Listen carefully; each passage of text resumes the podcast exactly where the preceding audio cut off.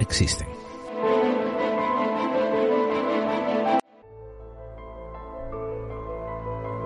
Hola amigos y hola amigas, bienvenidos a Clave 45.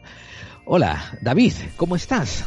Pues bien, aquí estamos, al pie del cañón, una vez más. ¿Cómo, cómo echaba de menos oír esa frase, al pie del cañón? Y es ya tan característica de David Santiso. David Santiso, que es la otra mitad de Clave 45, y yo, el que os está hablando, eh, soy vuestro compañero de viaje, Gerald T. Eh, David, Recuerda que habíamos hecho unas cuantas promesas, ¿verdad? Habíamos hablado de un cambio de formato, ¿verdad? Sí, sí, sí. Bueno, habíamos hablado, sí, sí, un cambio de formato, pero no va a ser una revolución tampoco, ¿no? No, va a ser un sistema más compacto y para intentar hacer los programas más jugosos. Vamos a intentar hacer un compromiso de nunca hacer un programa de más de dos horas. Lo ideal sería hora y media, eso sería lo normal, a no ser que sean entrevistas, en, en cuyo lugar le daremos el espacio que le haga falta, ¿verdad? A nuestros contertulios. Sí, sí. Eh, a la entrevista digo que es lo que más me gusta y hay que darle cancha a la gente que viene porque normalmente es interesante y cuantos más largas, pues mejor, ¿no? Y la verdad es que nosotros eh, solemos traer a gente también muy interesante que tiene muchas cosas que contar. Eh, somos bastante selectivos en quienes traemos al programa. Es cierto que al principio, ¿no? Como no nos conocía ni Dios, pues, yo qué sé, había que hacer una entrevista una vez al año, o a veces hacíamos dos al año. Pero bueno, gracias al apoyo de la audiencia, ¿no? Y, la propagación del programa por redes sociales, ya cuando vas a alguien un poco grande y dices, oye, clave 45. Ah, el programa de David Santiso, donde trae un payaso que, que, ayuda. No, no, no, pero por ejemplo, somos electos porque si viene, por ejemplo, Parcerisa, pues le decimos que no. ¿no? O JL le decimos no, no. Solo gente de nivel y categoría. Bueno, no sé. Yo creo que habría que hacer un programa especial para traerlos todos juntos, ¿no? Hay, bueno, el especial, por ejemplo, Carnaval, podría... especial Magufos. Bueno, también tenemos a aquel, ¿cómo se llamaba? El que se metió con la gata de Schrödinger y intentó ponerla a ah. parir y acabó él como un misógeno. El Rafa Pal, hombre, sí, sí, un grande de los... Pal, o sea, de los como te digo, traes a todos estos juntos, tío, y les pones así una carpa y lo pasamos bien, ¿no? Sí, sí, bueno, si los traes y los apalizamos también es una buena, es un buen plan, pero bueno, pero sí sería bueno, fíjate, si los, o sea, no traerlos en persona o entrevistarlos, que bueno, en un momento dado incluso sería hasta gracioso entrevistarlos o hacerles preguntas, que no sé si sería bueno o malo darle publicidad, no sé hasta qué punto sería contraproducente, ¿no?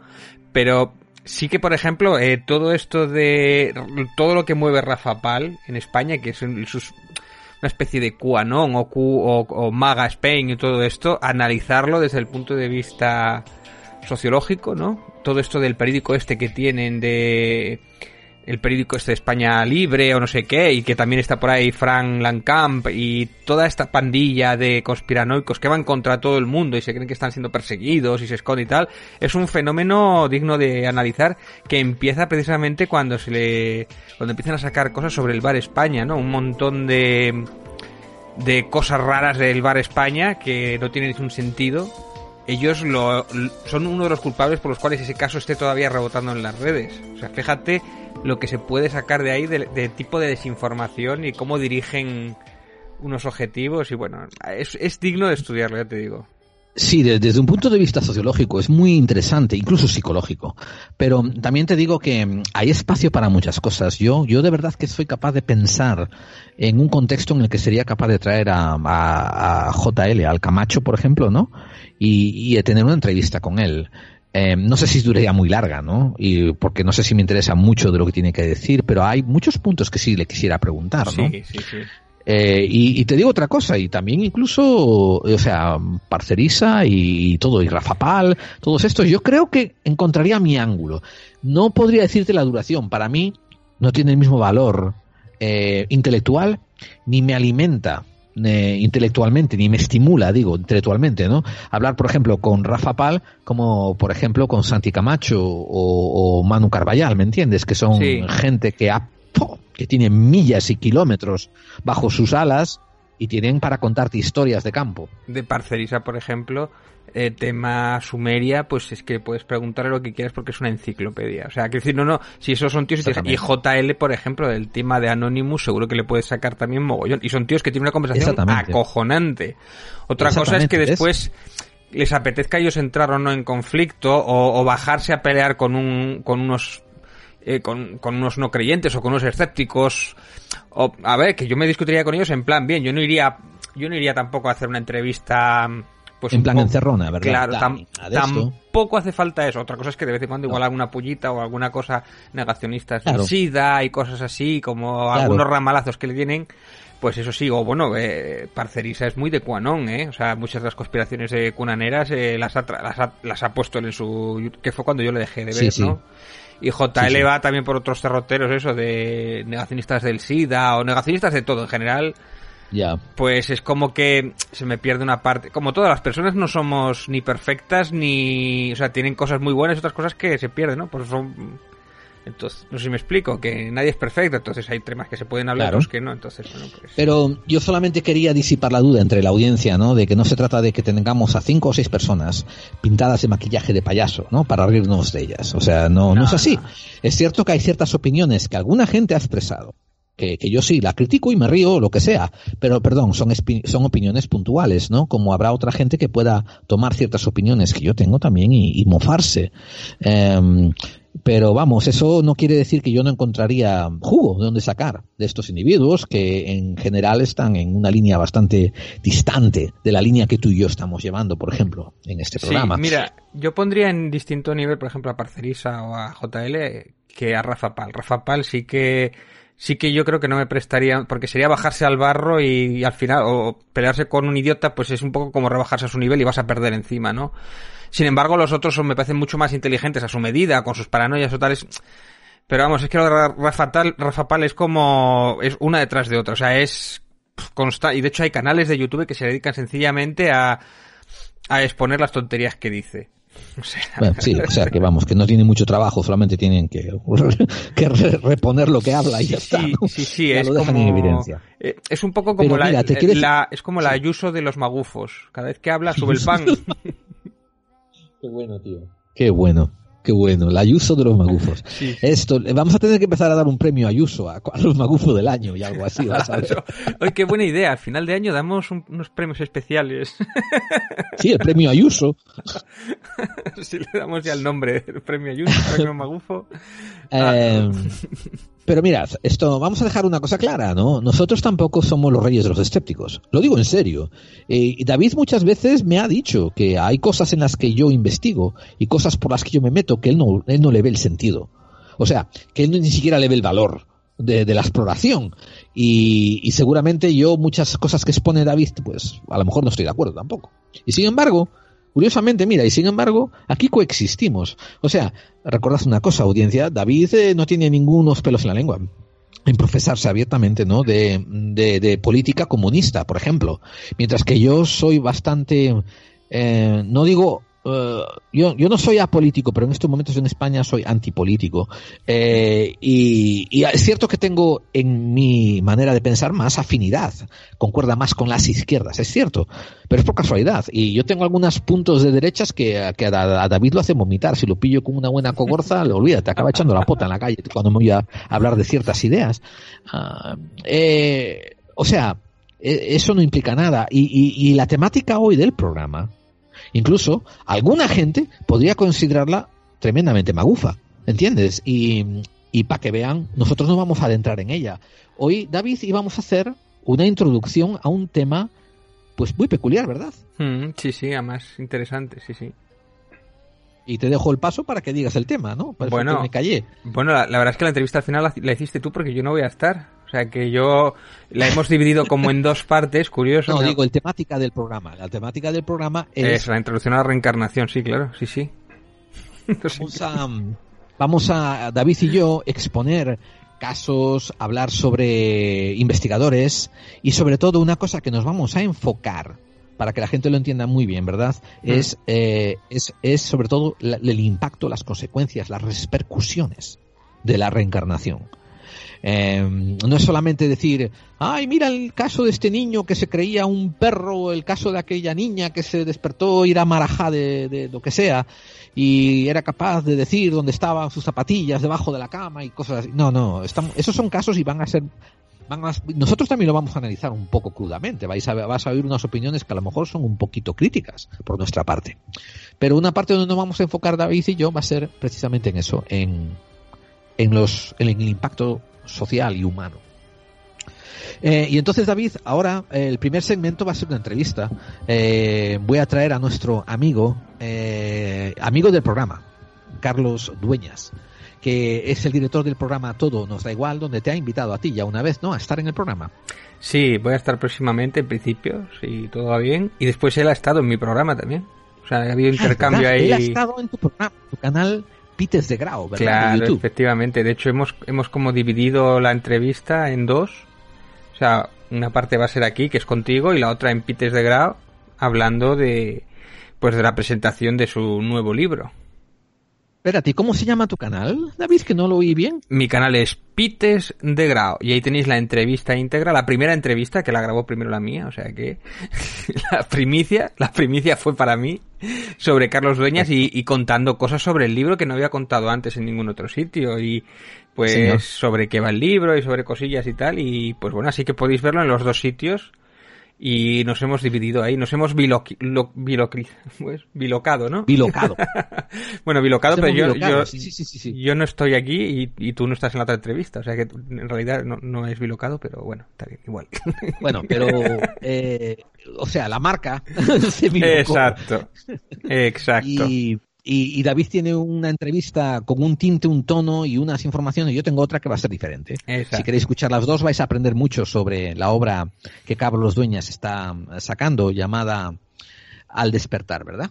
Sí, al despertar además sobre cómo se construye, cómo se piensa, cómo nace primero de un guion y todo esto. Bueno, pues tiene, es interesante escuchar siempre a los autores. A mí me interesa mucho el tema creativo, cómo los autores, la, la manera de crear cosas, a mí siempre me llama la me, me interesa, ¿no? Como creador que quiero ser o que pretendo ser, cómo nace todas esas ideas o cómo surge o cómo se, cómo se transforma incluso de, de un guion, cómo se difiere de un guion a un libro o viceversa, cómo transformar un libro en un guion, que son medios completamente distintos. Todo eso a mí me encanta hablar de ello, ¿no? Una narrativa como repito, no solamente el proceso, también el, origen, el concepto, el crecimiento, la, cómo se bifurcó en diferentes proyectos, porque también hay un proyecto de cine. Todo esto lo podéis escuchar y os aconsejamos que lo oigáis en los dos segmentos, el nuestro y también el de Pites de Grau, en el canal de YouTube de Pites de Grau.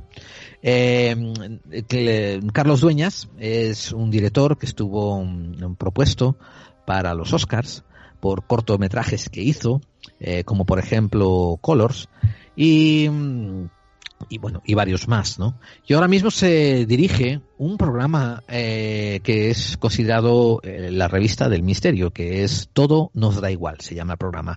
Lo podéis escuchar por nuestra, nuestra radio más hermana, que es Edenex la mejor y la más grande radio del misterio en castellano. un saludo a Alberto Guzmán, su director. Y, y, también por otros canales y otras radios, ¿no? Buscadlo también por Evox y ahí lo encontraréis, ¿no? En buscar suscripción, muy recomendada. Eh, Carlos ha sido muy innovador con, con, ese programa y de hecho nos consta que mucha gente le ha copiado muchos aspectos del formato, ¿no? A él. Pero como ocurre con, con, con todos los grandes. Así que David, si te parece. Ah, no, perdón. Y, ¿sabes con quién cuento yo también con la entrevista? Con Luis Débora.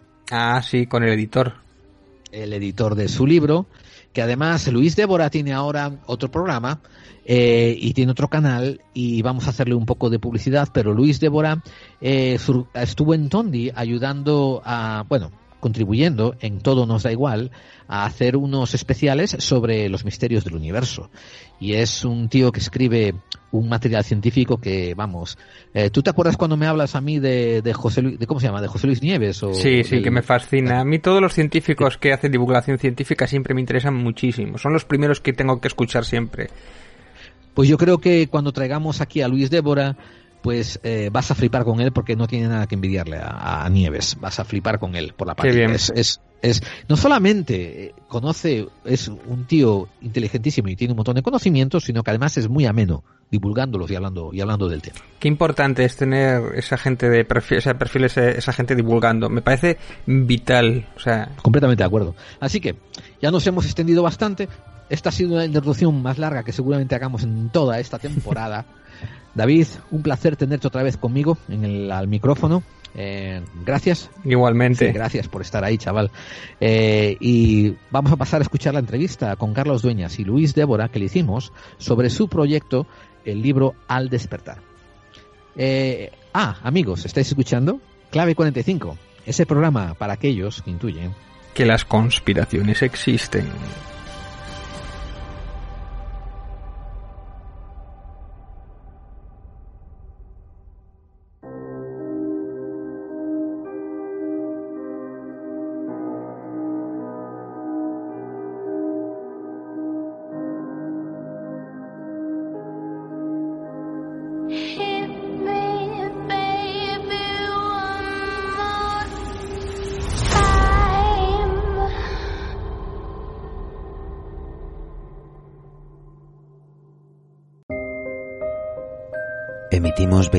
24 horas del misterio 365 días al año para todo el mundo. Esto es Edenex, la radio del misterio. Síguenos desde www.edenex.es.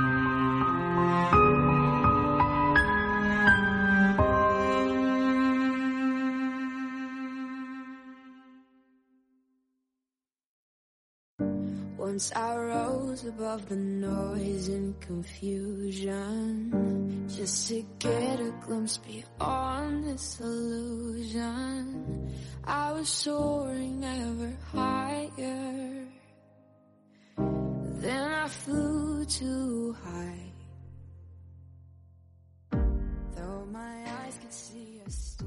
pues tenemos, como hemos anunciado desde el principio de, de, esta, de este programa, para iniciar esta tremenda sexta temporada, estos seis años que, bueno, que nos han dado muchas alegrías, muchos disgustos, muchas excitaciones y, y muchas horas de sin sueño, pues tenemos aquí a, un, a una persona que nosotros consideramos casi, casi intrínseca también a este programa, porque lo he mencionado varias veces. Carlos Dueñas, además de que es director de su propio programa de radio que se llama Todo nos da igual y se abrevia como Tondi, pues ha estado muy vinculado también a Clave 45 detrás de, de bambalinas y nos ha eh, servido muchas veces de contacto para un montón de invitados que nos han venido, pues han sido por auspicios de Carlos, ¿no? La conversación solía surgir como Oye, Carlos, esto, ¿conoces a alguien que sepa de teosofía angélica? Y Carlos, hostia, sí, al otro día hablé con tal tío, yo te pongo en contacto con él. y así venía, ¿no? A, de invitado. Eh, ¿Cómo estás, Carlos? ¿Qué tal? Bueno, pues estoy aquí, la verdad, eh, extrañado, extrañado porque alguien ya tan, bueno, reconocido dentro del mundo del misterio, sexta temporada, le estás ya codeando con los grandes, estás en la rosa de los vientos, con los, vamos, ya, los tótems de, del misterio, sigas, no, me sigas dirigiendo la palabra a mí, pero bueno. Sí, bueno, es que lo de la rosa de los vientos creo que sí fue un, se engañaron ellos, metieron un error y me dejaron entrar ahí. y también tenemos a otra persona que eh, con la que no hemos hablado mucho eh, en, en general y no ha venido al programa, pero es una persona que aprovechamos para mencionar que nosotros conocemos bastante su obra y ha estado relacionado en, en el proyecto de Al despertar con Carlos Dueñas desde el principio y es una persona que nosotros admiramos bastante y lo hemos oído en el programa Todo nos da igual que ha acudido un par de veces se llama eh, se trata de Luis Débora. Hola Luis cómo estás un placer estar contigo Gerald y enhorabuena por los seis años de ya dedicando a adentrarnos en, en estas cosas del misterio y buscar respuestas como siempre digo. Así que un placer Muchas gracias, sí, no sé si tienes que darme las felicitaciones o, o darme el pésame por haber aguantado tanto, tío. Esto es un placer teneros a los dos aquí y vamos a hablar de esta, vamos a hablar de este proyecto que habéis iniciado. Eh, comprenderás que, por favor, discúlpame si estoy equivocado, pero claro, yo el proyecto lo relaciono con Carlos Dueñas porque eh, fuera de micrófono he hablado muchísimo con él sobre él, yo, ¿no? Teníamos conversaciones en otro programa que tenemos llamado Noche Americana y que sale el tema, ¿no? Del progreso que Carlos estaba haciendo con este proyecto de Al Despertar. Eh, y aunque yo sepa bastante, o quizás yo sepa algo, ¿no? Sobre el proyecto, Carlos, ¿podrías ponernos al día de eh, en qué consiste? Particularmente me estoy refiriendo al libro, ¿verdad? Que va a salir dentro de poco, titulado Al Despertar, ¿verdad? Eh, pues sí, a ver, es una novela que, como bien sabes tú, Gerald, eh, yo tenía un guion para, para realizar una película que tenía que haber empezado la producción en el 2020, pero todos sabemos que ha sido imposible por lo que ha pasado. Veremos si este año se consigue arrancar, yo espero que sí, para finales. Estamos ya en la maquinaria. Y, bueno, pues entre otras cosas, sabes que tengo un programa de misterio y magazine que se llama Todos nos da igual y he tenido la suerte de, de, entrevistar a mucha gente, a muchos invitados maravillosos eh, que son del mundo del misterio y entre los, mm, las, los invitados del mundo del misterio de repente pues he encontrado a un, a un amigo que es Luis Débora que que bueno casualmente podemos hablar muchas veces, eh, tú sabes que el mundo del misterio es bastante cerrado, entonces, si no hablas de misterio no te junto. Entonces, y, y con Luis de Bora me pasa, pues lo contrario, me pasa que, que a veces nos llamamos pues, para contarnos cosas, oye, mira, no sé qué, no sé cuántos, por ejemplo, él también, a Arturo Pardos me lo presentó él para mi programa, que fue todo un descubrimiento, ah, ¿no? Sí, sí, sí. Y, bueno, pues hablando de, de, de, muchas cosas, este verano, que oye, fíjate que estoy paraputeado ahora con esto del COVID, que joder, y me dijo, tío, pero si yo tengo la, editorial Universo Oculto, él sacó su propio libro, ¿no? El refugio de la noche oscura, eh, y me dijo, ¿por qué no, por qué no hacemos una novela? O sea que, vamos, que casi fue una idea, bueno, casi no, fue una idea de Luis de Bora. Esto me, me empujó a hacerlo y dije, oye, pues una forma interesante de aprovechar este medio año que me queda para eh, empezar a, o sea, un poco, a ver, ya sé que aquí queda fatal decirlo así, ¿no? Pero, pero claro, la idea es que de repente sacamos una novela, tenga mucho recorrido, vamos, yo, yo si hago algo es paliarla, ya, ya me conoces, Gerald. Sí. Y, le, y la idea es que después, después se diga, oye, vamos a anunciar la película de la novela. O sea, fíjate, ah, qué interesante, ¿no? Bueno, esto, esto, esto empezó un poco al revés, pero fíjate qué curiosidad de todo. Claro.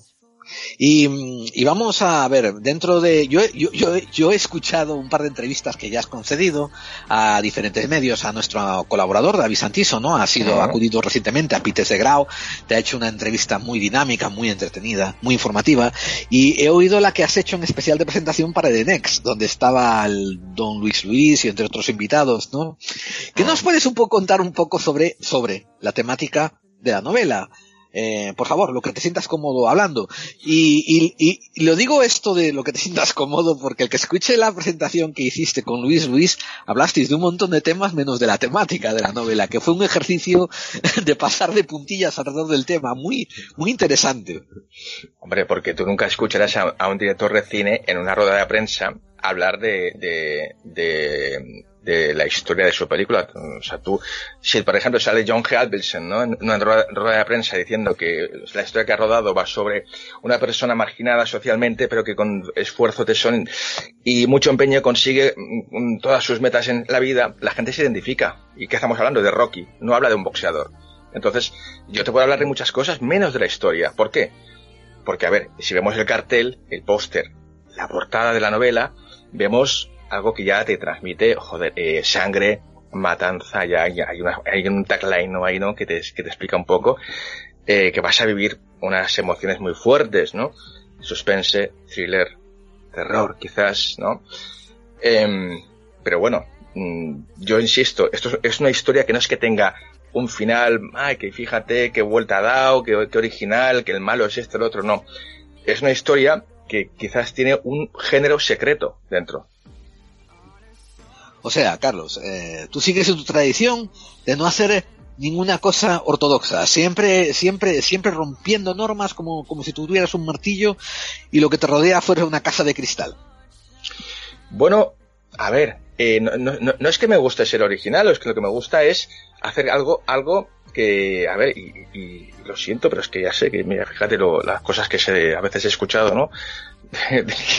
por según qué foros, ¿no? De, de Moa, ¿no? De mi persona, pero bueno, que, no, pero es que a, mí, a, mí lo que me gusta es eh, hacer algo que, que cuando veas un, un trocito digas, ah, esto lo ha hecho Carlos, no falla, mira, pues, y en esta novela, pues te vas a encontrar suspense, eh, una trama mmm, como un rompecabezas, tiempos mezclados sin, sin eh, recurrir al flashback, y te vas a encontrar eh, amistad, humor, de repente una drag queen, y dirás, coño, esto parece un tondi, pero hecho novela. Qué bueno. Qué bueno. Eh, Luis, ¿a, a, ti qué te atrapó para que te sumaras a este proyecto? Bueno, lo, lo primero es eh, la lectura. La lectura cuando yo me introduzco dentro de la novela, empiezo a leer, de repente eh, te quedas eh, alucinado por la forma de escribir de, de, Carlos. Carlos me ha sorprendido enormemente y gratamente, sobre todo, eh, su forma de escribir y, y, la forma de transmitir y de, y de narrar lo que es la historia. yo siempre digo que, lo he dicho en varias, en varias ocasiones, que yo soy más de leer ensayos y novelas hacía mucho que no leía y esta me la leí en dos días. directamente me atrapó la historia, eh, los personajes, porque cada personaje tiene su propia vida y, y la verdad es que me, me enamoró. Eh, la verdad es que Carlos eh, ha sabido muy bien eh, adaptar sus ideas al, a, la novela y ojalá continuemos viendo a Carlos Dueñas escribiendo porque vais a alucinar la forma tan fácil de, de, lectura que tiene, la forma de narrar y sobre todo la, la idea que ha tenido en, en esta novela y, y, cómo la ha transmitido, la verdad es que es sorprendente, sorprendente, Gerald. No, esto, bueno, eh, me parece, vamos, me parece una alta recomendación, ¿no? Viniendo así desde, desde desde ese ángulo. Eh, Carlos, eh, el, tú me, si te he entendido bien, ¿verdad? El proyecto inicialmente era una película y era un guion, y después uh -huh. se convirtió en novelización, ¿verdad? Exacto. ¿Cómo, ¿Qué le puedes contar a la audiencia acerca de la parte del proyecto de, de película que está adherido a, a, este proyecto de Al Despertar? Bueno, pues ahora mismo estoy ya en la fase fíjate, en la tercera fase, o sea, tenía un guion, de la, del guion hice una novela, pero claro, al hacer una novela eh, ha crecido por todos los ángulos, todo pff, ha explotado, muchos personajes han crecido un montón y es como dice Luis, ¿no? Es que hay, hay bueno, eh, básicamente seis o siete personajes solo en toda la historia, pero que cada uno se merecería una, una novela un, por sí mismo, porque son todos muy ricos, ¿no? Y tienen muchos ángulos diferentes los personajes, ¿no?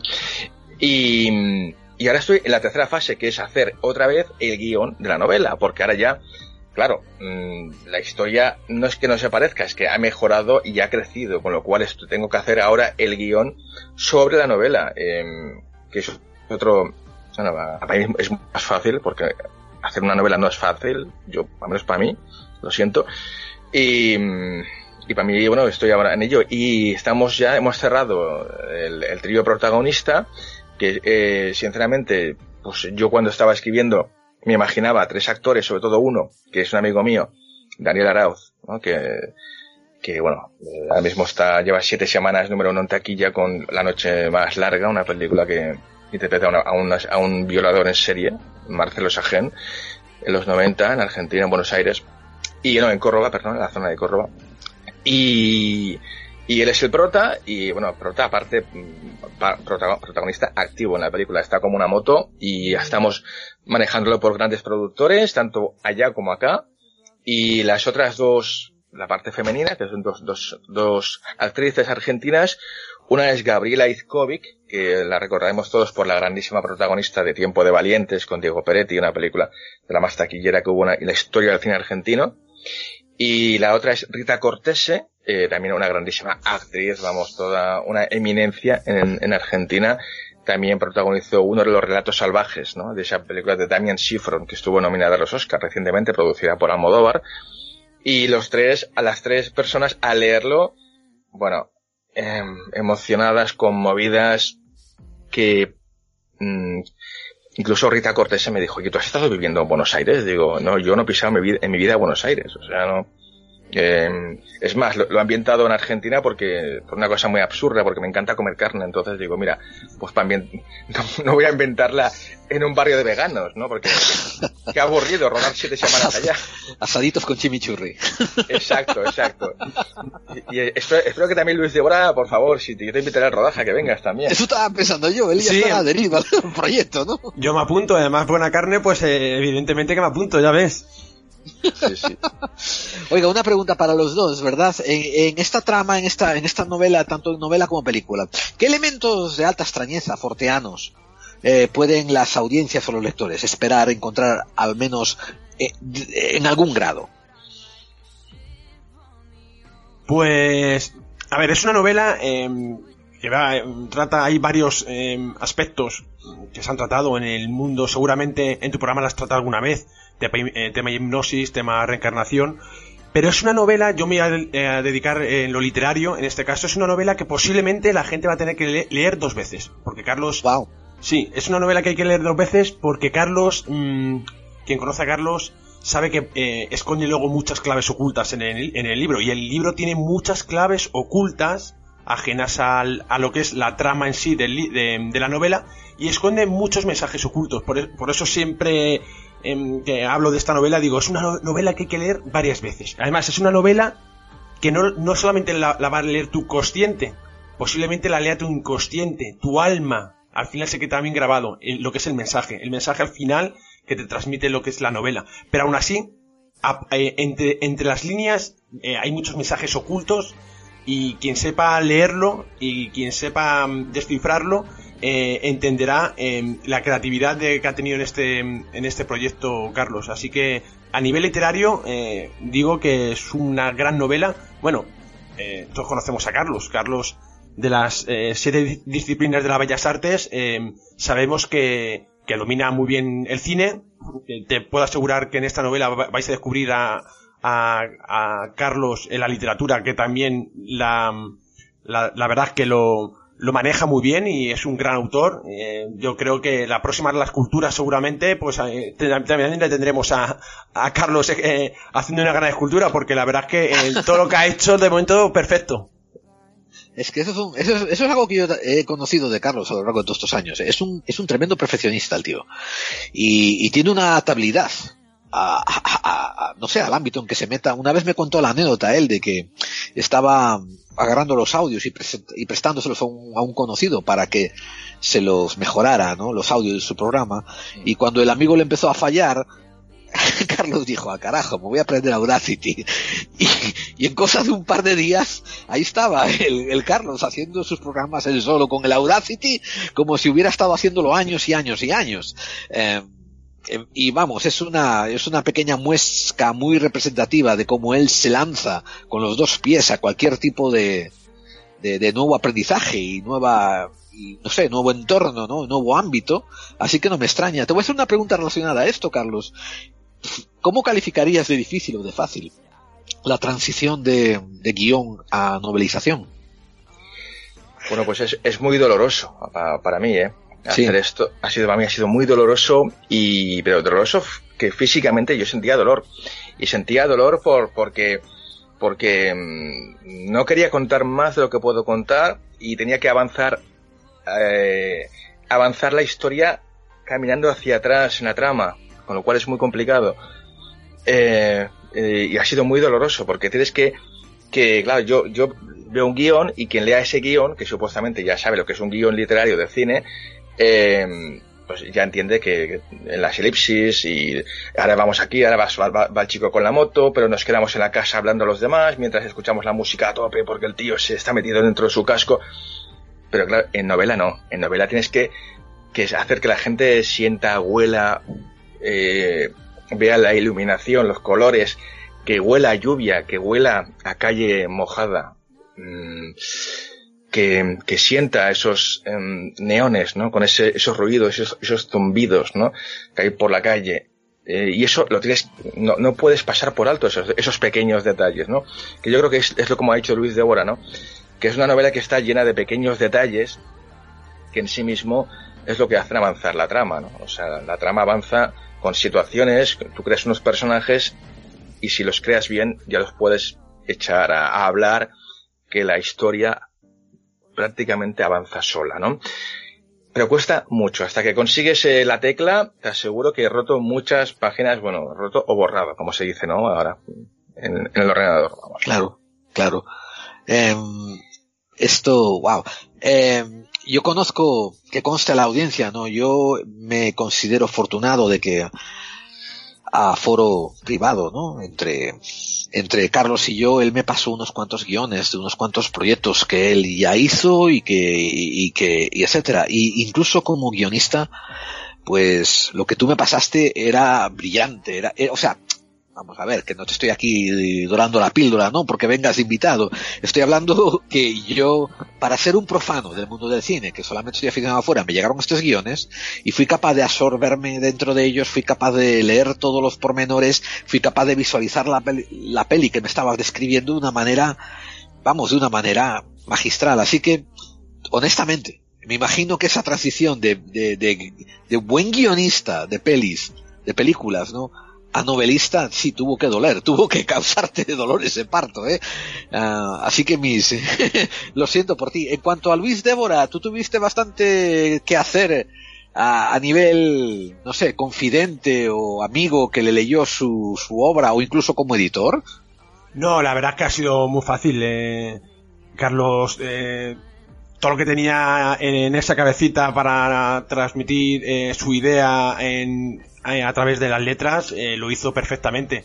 Eh, algunas cosillas le, he comentado, le he dado a lo mejor mi consejo en alguna cosilla, pero muy poca. Eh, eh, Carlos, la verdad es que la ha plasmado magistralmente, además, eh, la forma de, de, describir el lugar, los sentimientos, eso es difícil, eso es difícil transmitirlo luego en letra porque no es lo mismo con una cámara visualizarlo, que es más fácil visualizarlo, pero aquí tienes que a través de letras conseguir que el lector eh, eh, conseguir que pueda ver lo que ven los personajes. Y eso eh, es muy difícil eh, hacerlo. Y, y, la verdad es que me sorprendió. Por eso repito ojalá sigamos viendo a Carlos Dueñas escritor porque la verdad y no lo digo porque vaya a salir el, el libro en nuestra editorial no no yo, y ni porque sea mi amigo todo lo contrario.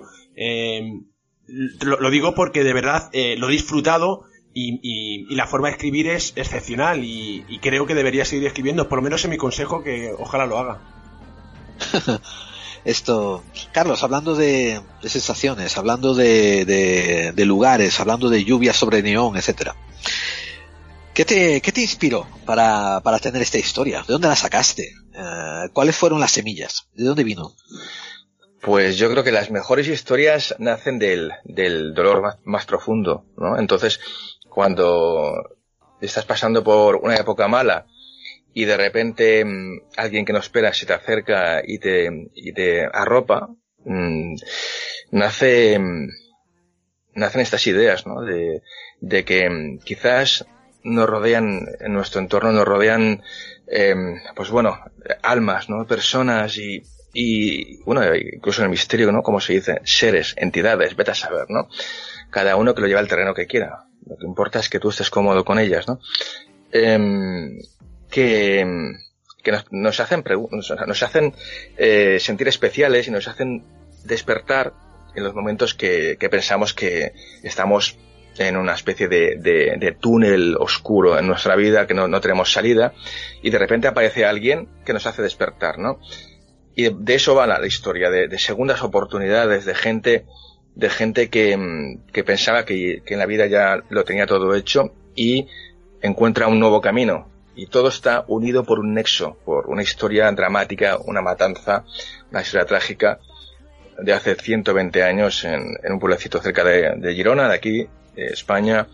Y bueno, ocurrió una cosa terrible con la familia y, y veremos la relación que existe entre, entre esa historia, esa matanza, con unos personajes que aparentemente apare eh, parecen perdidos ¿no? en, un, en, un, Buenos Aires oscuro, húmedo y lluvioso. Y, veremos como que poco a poco mmm, se va creando una luz, ¿no? tanto en la historia como en el interior de esos personajes. Wow, qué, qué, qué, qué interesante descripción. Oye, qué, qué bello. Eh, ¿Cuánto tiempo? Este es, un, este es un producto que, que, tenías por dentro desde hacía años y, y, estabas esperando encontrar el momento para sacarlo, o fue una idea que más o menos empezaste a empezaste a cocer para cuando te propusieron la película y el proyecto. No, yo tenía la idea clarísima hace ya, te diría, 10 años. 10 años, ¿eh? No. Sí, lo que pasa es que las cosas hay que sacarlas cuando hay que sacarlas a veces es absurdo pelear y luchar y sentirte, eh, si sabes que una cosa, yo tengo una manía, una manía y lo siento, lo voy a decir como, como me sale. Tengo una manía terrible, que es que si hago algo, lo hago bien. Entonces, yo para hacer algo que haga mal, pues para eso voy a pasar a mi perrita, que es lo que más, lo que más me gusta hacer en el mundo. No, no, no pierdo el tiempo. No me gusta perder tiempo. Y si me pongo a hacer algo, sé, sé por, lo hago porque sé que va a tener salida, un recorrido, un, yo no digo que sea bueno, no digo que sea malo, va a tener éxito. ¿Seguro? Que no digo que sea bueno, ojo. Y si me pongo a hacer algo es para, es por eso. Y, y, bueno, llegó el momento de hacer el, el, cuando conocí a Daniel Arauz, hace ya unos años en Barcelona, dije, hostia, esto es la oportunidad, mira, él está en Buenos Aires, él es un actor emergente, súper conocido allá, había hecho comedias, ahora ya es un actor en plan dramático, hace siempre de, psicópata de malo.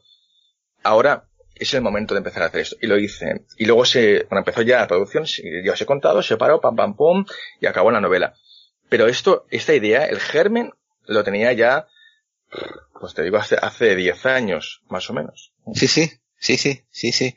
Por lo que, tú y yo hemos tenido muchas conversaciones personales sobre diferentes temas que nos atraen y me acuerdo que tú eh, ya me habías dado pequeñas pistas eh, de que te interesaban estos temas hmm. y ahora sabiendo, oyendo este proyecto veo que encajaban con, con, con por dónde iba tu manera de pensar, ¿no? Eh, y has mencionado una cosita, eh, el actor eh, Daniel Arauz, eh, lo tuviste en tu programa, ¿verdad? En Tondi. Yo recuerdo que le hiciste una entrevista que a mí me, a mí me, me llegó al alma, porque el hombre habla tan de corazón, con, con el corazón puesto en la mano, ¿no?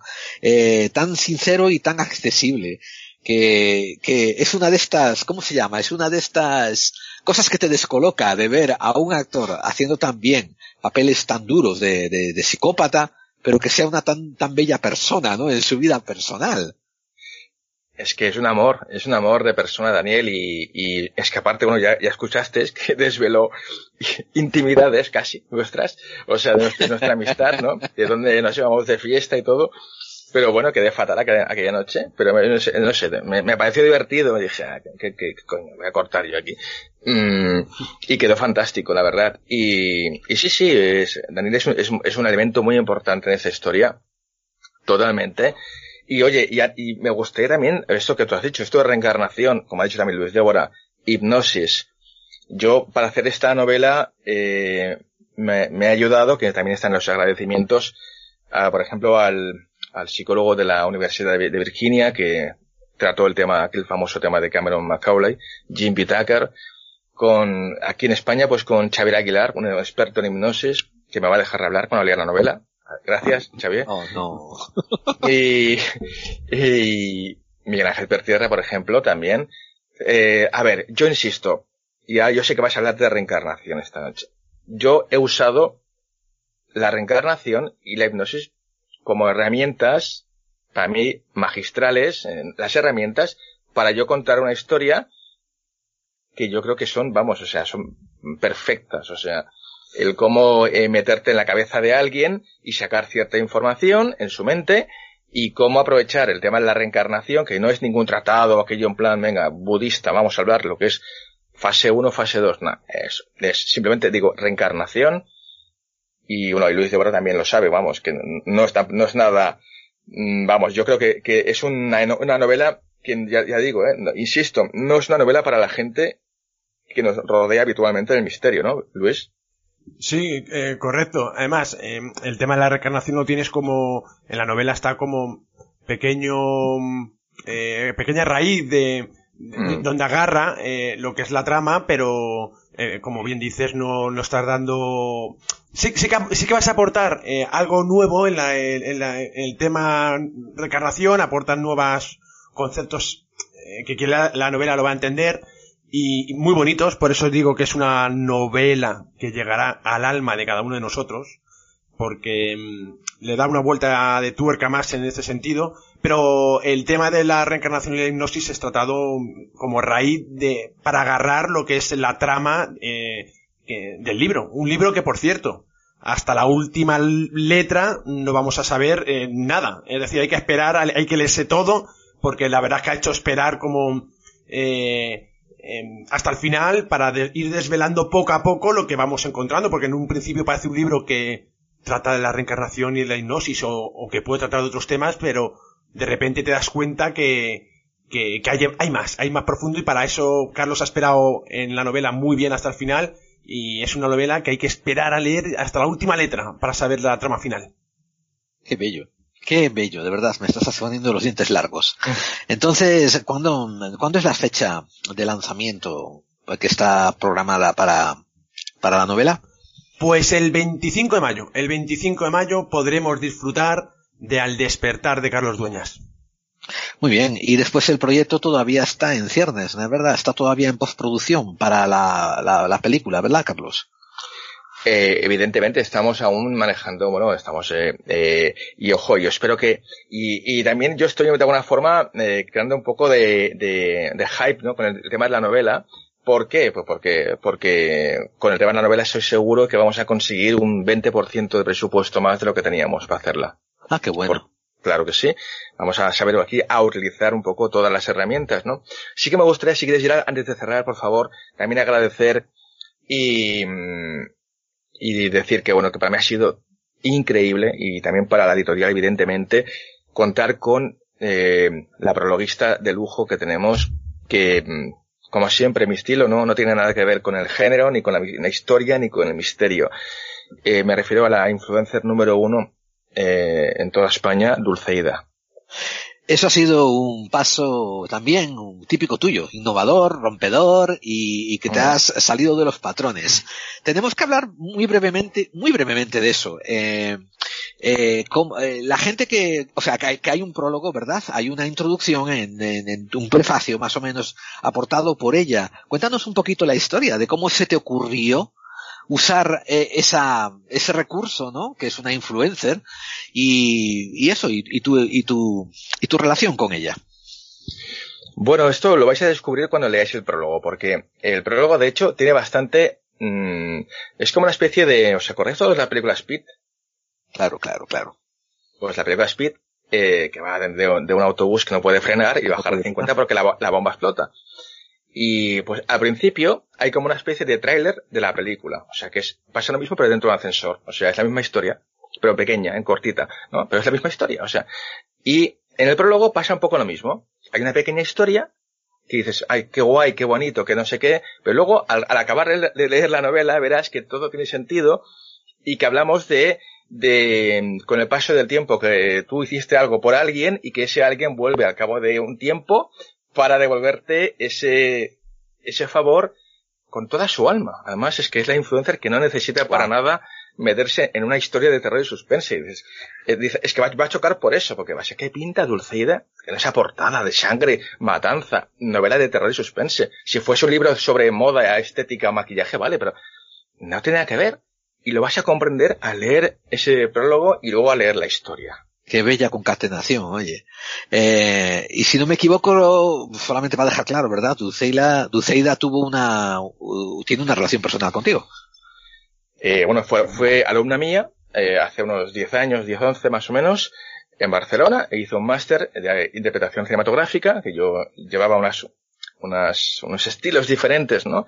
Y me, estaba en escuelas de, ya de teatro, gente que estaba de un nivelazo brutal, y te venían y de repente descubrían otra cosa muy diferente, ¿no? Eh, claro. Y eso me pasó con Dulceida. Y fíjate, y hemos seguido manteniendo contacto un poco. Aquello, oye, ¿qué tal? Ahora, hostia, joder, mira que no sé qué. Tiene, y ya tiene 8 millones de seguidores, ¿me entiendes? O sea, entre Ajá. Twitter, Instagram, YouTube y todo.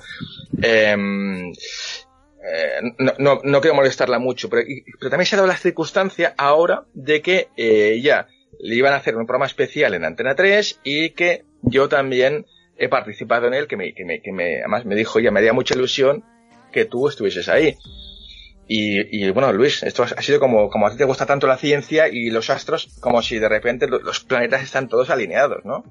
Sí, y alineados, o, o, conjunción, porque siempre se dice alineación, pero es verdad es conjunción. Por eso. Eh, sabes, pero, pero, pero, es verdad, eh, a ver, eh, yo, eh, como bien has dicho, yo soy un hombre de ciencia, pero mmm, la experiencia también me da que hay muchas veces que los caminos de tu vida eh, se, eh, van muchas veces encaminados por ciertas señales.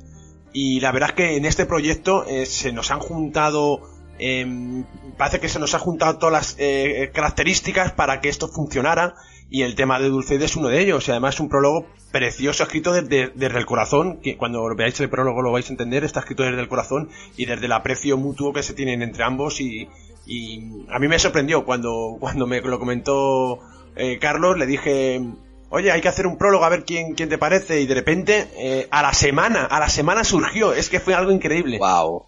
Fue algo increíble. Además surgió solo, es que surgió solo. Fue comentar el tema del prólogo y, y- y de repente emergió. Emerge de repente eh, el tema de Dulceida eh, sin, sin haber comentado nada, surgió solo. Es que, Luis, eh, nosotros en el programa este Clave 45 hemos comentado muchas veces sobre eh, lo poco que hablamos de Carl Gustav Jung y las sincronicidades. Eh, estos son esos temas que, que parece que le dan mucha credibilidad a, a las cosas que propone ¿no? el, el famoso psicólogo. Eh, Estoy de acuerdo, estoy de acuerdo. esto, eso, eso, y si le pones, por ejemplo, las teorías de Rupert Sheldrake, ¿no? Sobre, sobre una, no sé, una conciencia global, colectiva, que a la vez están en sincronía, pues, no sé, quizás hay algo, hay algo que en el pasado hemos hablado supersticiosamente, ¿no? Sobre casualidades y suerte, y hoy en día estamos un poco más cerca, ¿no? De darnos cuenta de que, de que es un ritmo, un biorritmo, ¿no? Que, que, que mantenemos y, y, no sé, esto del karma quizás tenga un poco más de, de base científica de lo que opinamos. Sí, eh, eh, sobre ese tema, la ciencia todavía tiene que, que, avanzar y, y- tener más estudios. De momento los estudios que yo he leído sobre el tema de la conciencia universal, etc., eh, eh, el problema está en que muchas veces están basados en sesgos. Son, son investigaciones basadas en, en ciertos sesgos que entonces pierde la credibilidad científica. Eh, porque se basan eh, los, lo- yo conozco un estudio eh, relacionado con eso con, con esa conciencia universal y está basado justamente en en, en, en eventos catastróficos entonces utilizan el, el- el- el sesgo de esos eventos para sacar conclusiones y yo creo que en ciencia no se puede hacer sesgos. Si queremos buscar de, ver- de verdad respuestas hay que hacerlo de una manera más amplia. Y, pero seguramente tiene que haber algo porque eh, el proyecto este ha- ha- ha- se han juntado muchas casualidades. Que evidentemente pueden ser casualidades, pueden ser casualidades. Pero bueno, tampoco descartamos esa, esa posibilidad. Mi, mi lectura personal es que, es que Carlos Dueñas es un ser que está tan receptivo a la vida y a la vez es tan dinámico con lo que la vida le trae que él es el que crea las sincronicidades. Él es el imán de las sincronicidades, Carlos. Bueno, es Eh, que en el fondo vosotros, tanto Gerard como Luis ahora, existís porque yo os he imaginado. Somos producto de tu Matrix. Exacto. bueno, Esto, bueno, muchas gracias por haberme dado una, una exclusiva, una entrevista, una información tan, o sea, tan jugosa sobre este proyecto, Carlos. Eh, Luis, aprecio de verdad el tiempo que nos habéis regalado, muy generosos. Y mm, a ser posible, intentaré agarrarte tu palabra, Carlos y Luis, para que una vez que el proyecto esté en marcha, el libro publicado, la, la película ya programada, pues volvamos aquí a, a hacer otro, no sé, una puesta al punto de cómo está siendo recibido y, y haciéndole un poquito más de, de, de eso, de publicidad y, y conocimiento sobre esta obra al despertar que aparecerá en, en, en, en edición impresa, eh, quiero decir, en libro. Eh, ¿qué, ¿Qué día dijiste, Luis? ¿El 25 de mayo? Correcto, el 25 de mayo. Muy bien. Eh, ¿Algo más que añadir, caballeros? que es el Día Internacional de Star Wars, por cierto.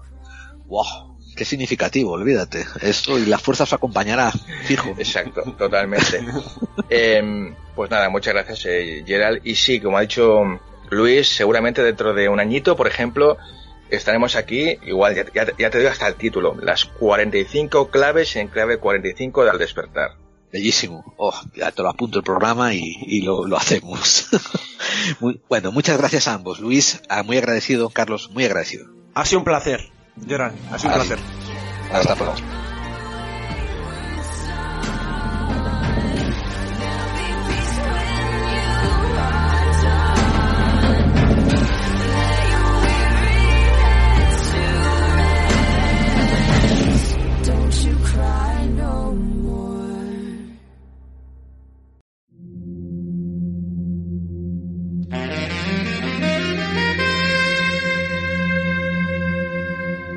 Estás escuchando Clave 45. Clave 45. Clave 45. Clave 45. Porque las conspiraciones existen. Las conspiraciones Porque las existen. conspiraciones. Porque las conspiraciones. Porque las existen. conspiraciones, porque las conspiraciones existen.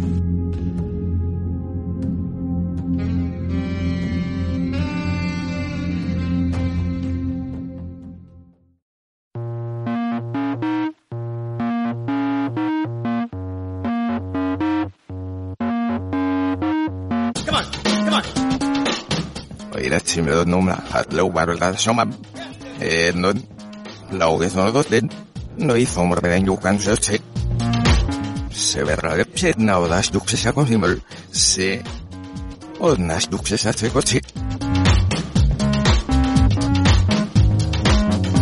Esto que estás escuchando es lo mismo que has escuchado antes, pero al revés.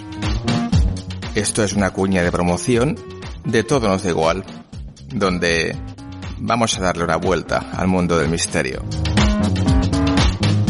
Todo nos da igual, todos los jueves a las 23 horas en Edenex Radio. Y los miércoles a las 13 horas en Radio 4G Benidorm. No faltéis.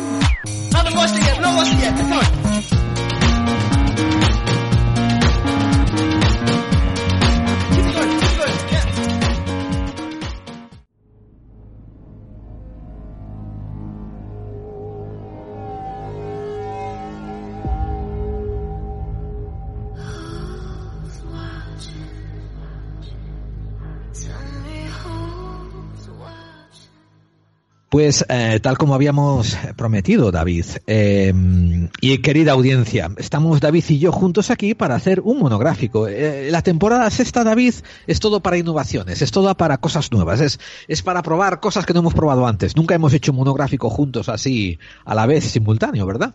Sí, a ver el experimento, ¿qué tal sale? Vamos a verlo. Bien, pues como decíamos, vamos a hablar sobre vamos a hablar sobre la reencarnación, pero espero no decisionar a demasiada gente desde el punto de vista de que yo cuando oigo programas sobre la reencarnación se pasan la hora o las dos horas hablando sobre el caso de tal niño, el caso de tal viejo, el caso de tal niña, el caso de tal anciano y cosas así, ¿no? Y te cuentan el caso para sorprendente y, y que te quedes con la boca abierta diciendo, ¡oh! ¡Qué maravilla de las maravillas fastuosas y tal! Nosotros vamos a mencionar algún que otro casito. Sí, es cierto, lo vamos a mencionar. Pero tenemos un contexto diferente. Eh, esto lo hemos hablado David y yo fuera de micrófono. El contexto que queremos que acabéis entendiendo del impacto de la reencarnación es el contexto socioeconómico social. Y por tanto, nosotros vamos a hablar de tendencias, de, de cultura, de religión y cómo ellos nos representan a la reencarnación, pero siempre fijándonos en el impacto que produciría nuestras vidas si esto fuera cierto. Proyectar, yo se lo llamo proyectar, que eso lo hace mucho la ciencia ficción, ¿no? Eh, hacemos un punto de partida. Bueno, si esto fuera cierto, ¿cómo cambiaría esta sociedad? ¿Cómo cambiaría nuestra forma de pensar o nuestro... De hecho, me recuerda un poco a la serie de Carbono Alterado, que va un poco por ahí, no exactamente como nosotros lo vamos a plantear, pero ellos plantean la inmortalidad a base de poder transmutar eh, el alma de un cuerpo a otro creando clones y cómo eso ha generado una civilización de una manera. Pues nosotros vamos a hacer un poco parecido, pero sin tanta tecnología, ¿no? Correcto. La serie Carbono Alterado pues planteaba eso, planteaba hacer clones y después meterle la conciencia dentro. Entonces, eh, y de hecho era sorprendente, ¿no? Ver que el, en el protagonista original de la serie, o sea, el actor era asiático y después Mm. pasaba a un cuerpo de un caucásico, ¿no? Y esto también, o sea, esto tiene muchas implicaciones, ¿no? De, de lo, eh, de lo, los bordes, los estúpidos que somos, ¿no? Con estas clasificaciones raciales. La carcasa Por lo ejemplo, llamaban, la carcasa, la el carcasa. cuerpo. Exactamente, ¿no?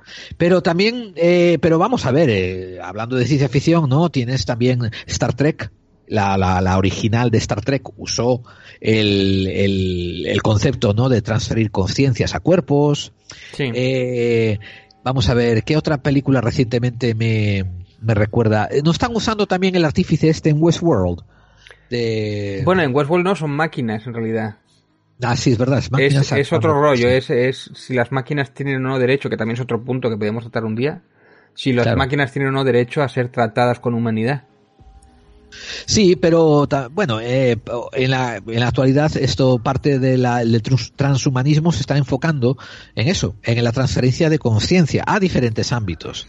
Eh, diferentes ámbitos que esto es interesante. Dime. Que yo aquí hay un punto muy importante, por ejemplo, yo me acuerdo en aquella película que era, ay, no me acuerdo, era una de estas de pelis de acción y tal, no sé si era Silvestre Stallone y tal, que lo que hacían, claro, cuando tú te mueres, habías hecho una copia de tu alma o de tu conciencia y te la volvían a poner en un nuevo cuerpo, ¿no? Un poco como lo que hacían aquí en el carbono alterado. Pero claro, es una copia, tú en realidad has muerto. Eh, en realidad no es una inmortalidad, es una copia, pero en efecto tú no, no eres inmortal, es una copia de ti que ha muerto, no sé si me explico. Correcto. Sí, sí, te explicas bien.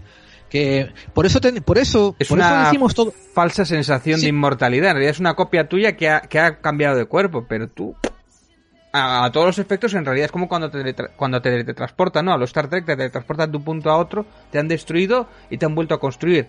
En realidad es una copia, no es que tú te has Es ido de un punto a otra. O sea, tú has muerto y te han vuelto a crear en otro sitio, pero es una copia tuya, no... Para el que estaba al principio ha dejado de vivir. Entonces, eso con eso hay que tener cuidado porque no es tan fantástico, tan yupe o tan utópico. Pero bueno, no es exactamente eso lo que vamos a tratar, ¿no? Vamos a hablar un poco más Eh, Eso, la eso iba a decir, David. la reencarnación a la vieja usanza. O sea, realmente. Eso, eso iba, eso iba a decir yo. Vamos a establecer unos parámetros para que la gente entienda mm, a qué nos estamos refiriendo. Nos estamos refiriendo a la transferencia de conciencia o esencia. Tómate estos dos puntos, porque conciencia más o menos tienes un punto de referencia, mi conciencia, no mis experiencias, mi inteligencia, Mm. lo que he aprendido, vale, conciencia. Pero ahora cuando yo te digo esencia te quedas, "No, ¿qué me estás diciendo, Gerald? Pues vale. Esencia viene para usar el, el cajón desastre de alma. ¿Me entiendes? Que es lo que muchas religiones dicen que hay una parte espiritual nuestra que puede vivir eternamente o que vive, vive diferente al cuerpo. Bueno, pues yo estoy refiriéndome a la transferencia de o la conciencia o esa esencia a otro envoltorio mortal humano. O sea, a otro cabeza, tronco, extremidades, ojos o isla. Que ahí, Y- ahí hay otro puntito importante. La conciencia depende directamente de nuestra química cerebral. Si nuestra química cerebral es distinta, nuestra conciencia también es distinta. O sea que ahí también habría un debate. Y lo va a ver y lo vamos a tener. Así que muy buena matización. ¿eh? Muy buena matización. Pero por eso quería desvincular esto, por ejemplo, ¿no? De la transferencia de conciencia a computadoras, por ejemplo, ¿no? Que es lo que está buscando, por ejemplo, el transhumanismo. Que, o sea, reencarnación es básicamente o tu conciencia o una esencia llamada alma se transfiere a otro cuerpo humano. Porque, ah, ¿y por qué digo esto? Porque vamos a ver que hay unas ciertas religiones que creen que es posible que lo transfieras a animales también.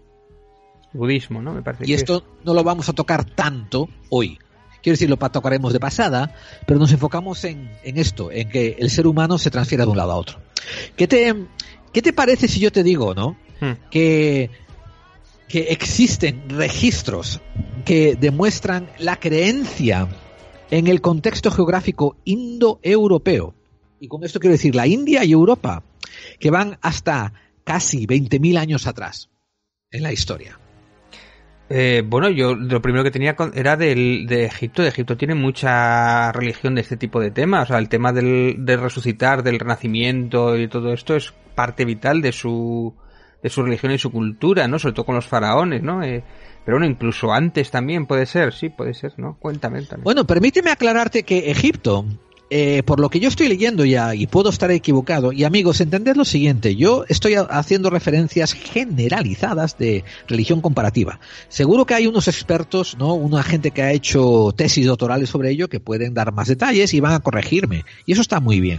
Pero estamos hablando en pinceladas generalizadas, ¿no? De que en Egipto se creía en la propagación del alma, o sea, del concepto alma, que lo, lo llamaban de otra, de otra manera, ¿no? Y creían que ese alma iba a más o menos vivir como, como cuerpo en el más allá. Esto, entonces, yo aquí me molesto un poco en separarlo de lo que son las creencias normales de reencarnación, porque sería más bien perpetuación en el antiguo Egipto, sería más bien continuación de tu vida. Por eso se hacía para los grandes reyes y los grandes aristócratas y millonarios la momificación, para que conservaran el cuerpo, para que esa alma pudiese volver a seguir con ese cuerpo y se enterraban las posesiones. ¿Me entiendes? No existía el concepto, bueno, no era comúnmente aceptado el concepto de reencarnación como que yo me muero y ahora mi alma y mi esencia va a pasar a otro niño, por ejemplo. Lo había, por lo que yo estoy leyendo, había ciertos grupos que creían en eso, pero a ver si me entiendes, es como si fuese una, una sociedad plural con diferentes creencias. La mayoría creía en esto y después había pequeños grupúsculos, sectas, que creían en reencarnación, pero no eran la mayoría. La mayoría de lo que era en, en Egipto era básicamente que tu alma era juzgada y si era considerada eh, positiva, sus actos, pues pasaba a volver a encarnarse en ese cuerpo que le dejaba momificado y, y, continuaba viviendo en otra estancia, en otra estadía, en otro, en otro sistema. Que esto es muy interesante de estudiar, pero no nos viene a ver, a ver este tema. Y a lo mejor algún día podemos hacer un análisis Sí. sobre la, la- la religión egipta. Mira, en, en- bueno, incluso antes, yo tengo aquí apuntado más, es que me acuerdo que lo utilicé en uno de los relatos en una ocasión, Urdu Hasur, el ritual de cambio de cuerpo, que se utilizaba en la antigua Sumeria para intercambiar, por ejemplo, cuando un monarca eh, nacía, o, el, príncipe había nacido igual con algún problema físico, intercambiaba su cuerpo con otro que era súbdito, pero que había sido sano, y se intercambiaban el cuerpo a través de este ritual llamado Urjudasur que es un mítico, eh, ya os digo, un mítico macabro ritual de, de Sumeria, que consistía en extraer de un cuerpo y ponérselo a otro. Esto está parte de la, de la religión de ellos y que se utilizaba. O sea, es, es En la. Sumeria. Sí, sí, Sí, sí. sí, sí, en la Sumeria antigua, ¿ves? Pero por eso estoy dejando de lado a Egipto. Como digo, estoy dejando de lado a Egipto porque Egipto no produce este efecto reencarnación, como No. lo conocemos nosotros. Sin embargo, ves que en Sumeria ya lo mencionan. Y sin embargo, en Grecia, Grecia, la Grecia clásica, la de Homero, la de Platón, la de Aristóteles, en Grecia había grupos que sí creían en reencarnación. Estamos hablando de que creían que tú, como David Santiso, una vez que morías, tu esencia vagaba y esperaba entrar en otro cuerpo y eventualmente entraba en el cuerpo de un recién nacido. Ahora que, cuando la, la, la- esta creencia de reencarnación se va extendiendo en Grecia, empiezan a haber un montón de matices, David. Empieza a haber creencias de que puedes vagar tu esencia como un fantasma y andar jodiendo y fastidiando a los vivos. Eh, está la, la creencia también de que te puedes incluso meter en animales. Pero ojo, ¿eh? No es, en- no es por castigo divino. No es porque Zeus te ve como un hijo de puta y dice, vete, métete en un grillo, ¿no? Hmm. No, no, no, no. Es, no sé, es algo que yo no he encontrado explicación y básicamente tiene que ver con que no te mereces encarnarte en un ser humano y ¡paf! te acoplas, te acoplas a un gusano, a un grillo, a un ratón y tal. Pero Grecia más adelante empieza a desarrollar esta actitud de que, el alma eh, puede pasar a estado fantasmal, espectral e interactuar con los vivos, puede encarnarse en otros animales o puede encarnarse también en los vivos, en, niños, ¿no?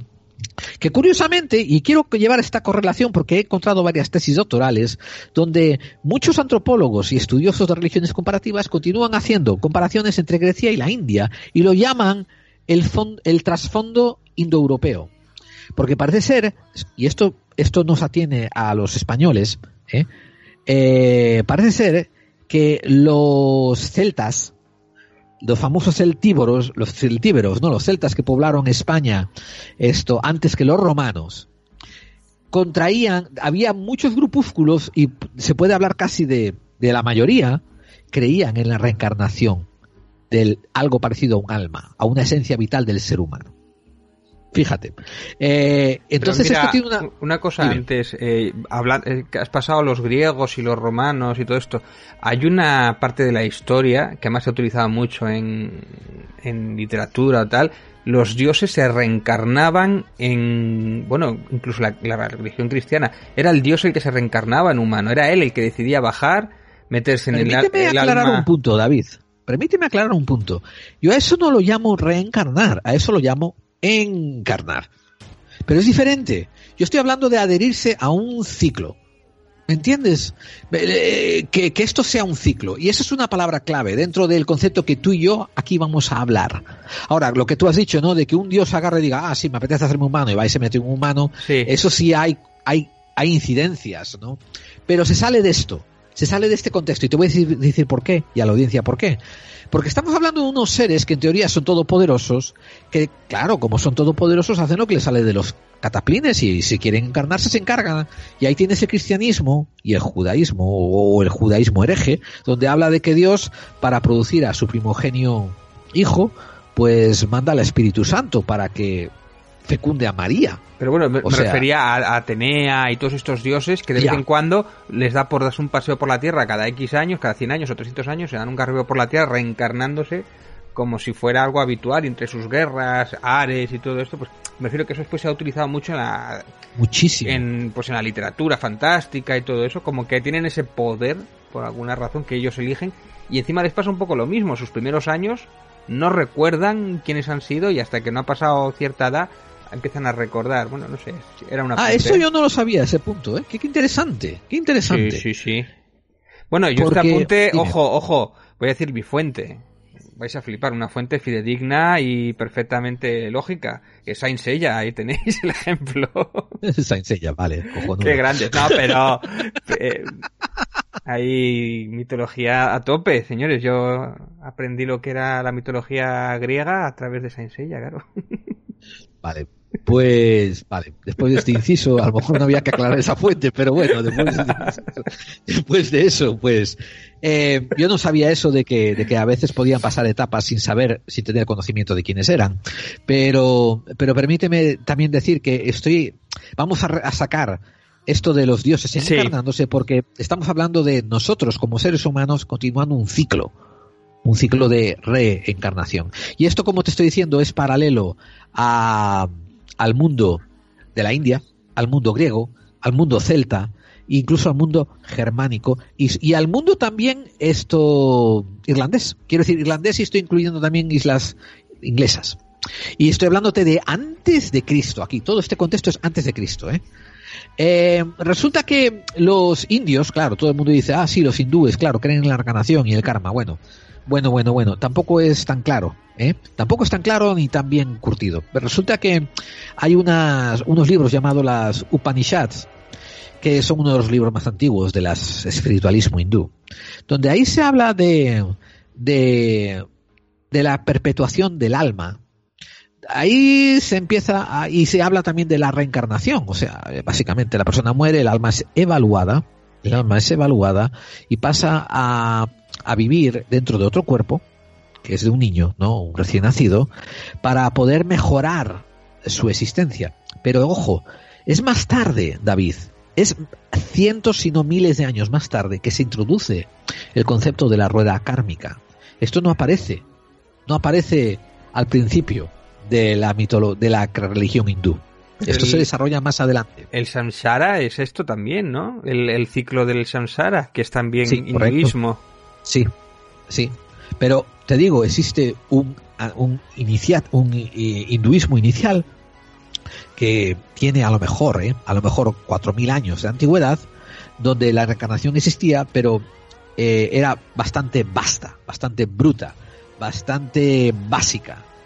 Después, más adelante, hacia el año más o menos eh, mil o 500, o 500 antes de Cristo, se empieza a refinar y aparecen ya los conceptos kármicos, la evaluación, el, el que si eres digno de esto, digno de lo otro, y el por qué tienes que reencarnarte Que y qué tienes que aprender. Esa es la forma de control que tiene la religión para que si te portas bien tendrás derecho a reencarnarte en alguien digno, claro.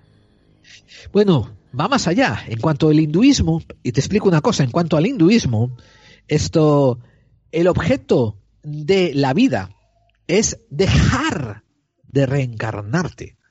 Y fíjate si tú me entiendes esto, el contexto, ¿no? El contexto es que tú te vas a continuar en- reencarnando no como un premio, al contrario, es como un castigo. Porque hay cosas que todavía no has aprendido, te tienes que aprender. Y esto si tú lo lees entre líneas, le da la connotación a vivir en este plano terrenal a un castigo, tío, a que es una putada, a que es una desgracia vivir aquí. O sea que Y, Sí, sí. Hasta que Y- seas y- digno de trascender a otro plano Sí, o a otra. hasta a- que tú cobres suficiente conciencia espiritual y no te haga falta más reencarnación y trasciendas. O sea, esto es un y poco te putada. salgas de la rueda kármica. Es un poco putada, porque entonces se quedan los, los hijos de puta se quedan aquí abajo. y la gente buena se va. Sí, señor, sí, señor, sí, señor, básicamente. Básicamente. Y, y- y si te- y si lees esto entre líneas, te das cuenta que esto justifica porque el mundo es una mierda, porque hay injusticias, porque las cosas están podridas, porque estás aprendiendo lecciones. ¿eh? ¿Por qué el rico tiene todo y el pobre no tiene nada? Bueno, porque tienes que aprender y superar tu rueda kármica y no sé qué y mejorar tu espíritu. A lo mejor cuando mueras te reencarnas en un puesto mejor si has aprendido lo suficiente. ¿Le ves un paralelismo a lo que luego sería, por ejemplo, el catolicismo medieval? ¿No? O sea, ese, ese, ese cristianismo que se desarrolla en el Vaticano, donde dicen los señores tienen la razón, el, el mundo es una penuria y un infierno y lo bueno te llega en el más allá. Es que eh, a mí todo eso me suena al sistema de controles. Todo para que no se revolucionen los de abajo. Dice, no, no, ya en otra vida igual te toca ser uno de los de arriba, por eso no te revoluciones ahora. Sí, completamente. Y esto es lo que yo estoy diciéndote y lo que le estoy enseñando a la audiencia, que hay correlaciones muy interesantes y que tenemos que avisparnos. Ahora, notad una cosa, ¿eh? En esta conversación que estamos teniendo aquí al aire entre David y yo y vosotros, no mencionamos para nada la fe. ¿Por qué? Veréis, la fe para gente pragmática como David y yo, si, si yo estoy en el baño a hacer de vientre y no pienso en la fe y la fe no me limpia el poto cuando acabo, la fe no me sirve para nada. O sea, dicen que la fe mueve montañas, pero si la montaña no se mueve o es que no tienes fe o, o tenías la fe equivocada, entonces estamos mirando esto desde un punto de vista práctico. Cada uno puede tener fe en lo que ellos quieran y está de- excelente, ¿no? Y, y- y- esto, una vez más, aprovecho para matizar que no implica que la gente vaya a excluir criticar tu fe, porque eso consiste en la libertad de expresión, ¿no? Tú puedes expresarte como te dé la gana y criticar lo que quieras. Dejaros del rollo de respetismo y respetar, respetar, respetar, porque no se trata de eso. Cada uno crea lo que quiera y es cierto que puede haber fe, pero para la investigación o para el análisis que estamos haciendo David y yo, yo estoy dejando la fe de lado y estoy analizando desde un punto de vista del presentismo cómo funcionan estas religiones y este sistema de reencarnación.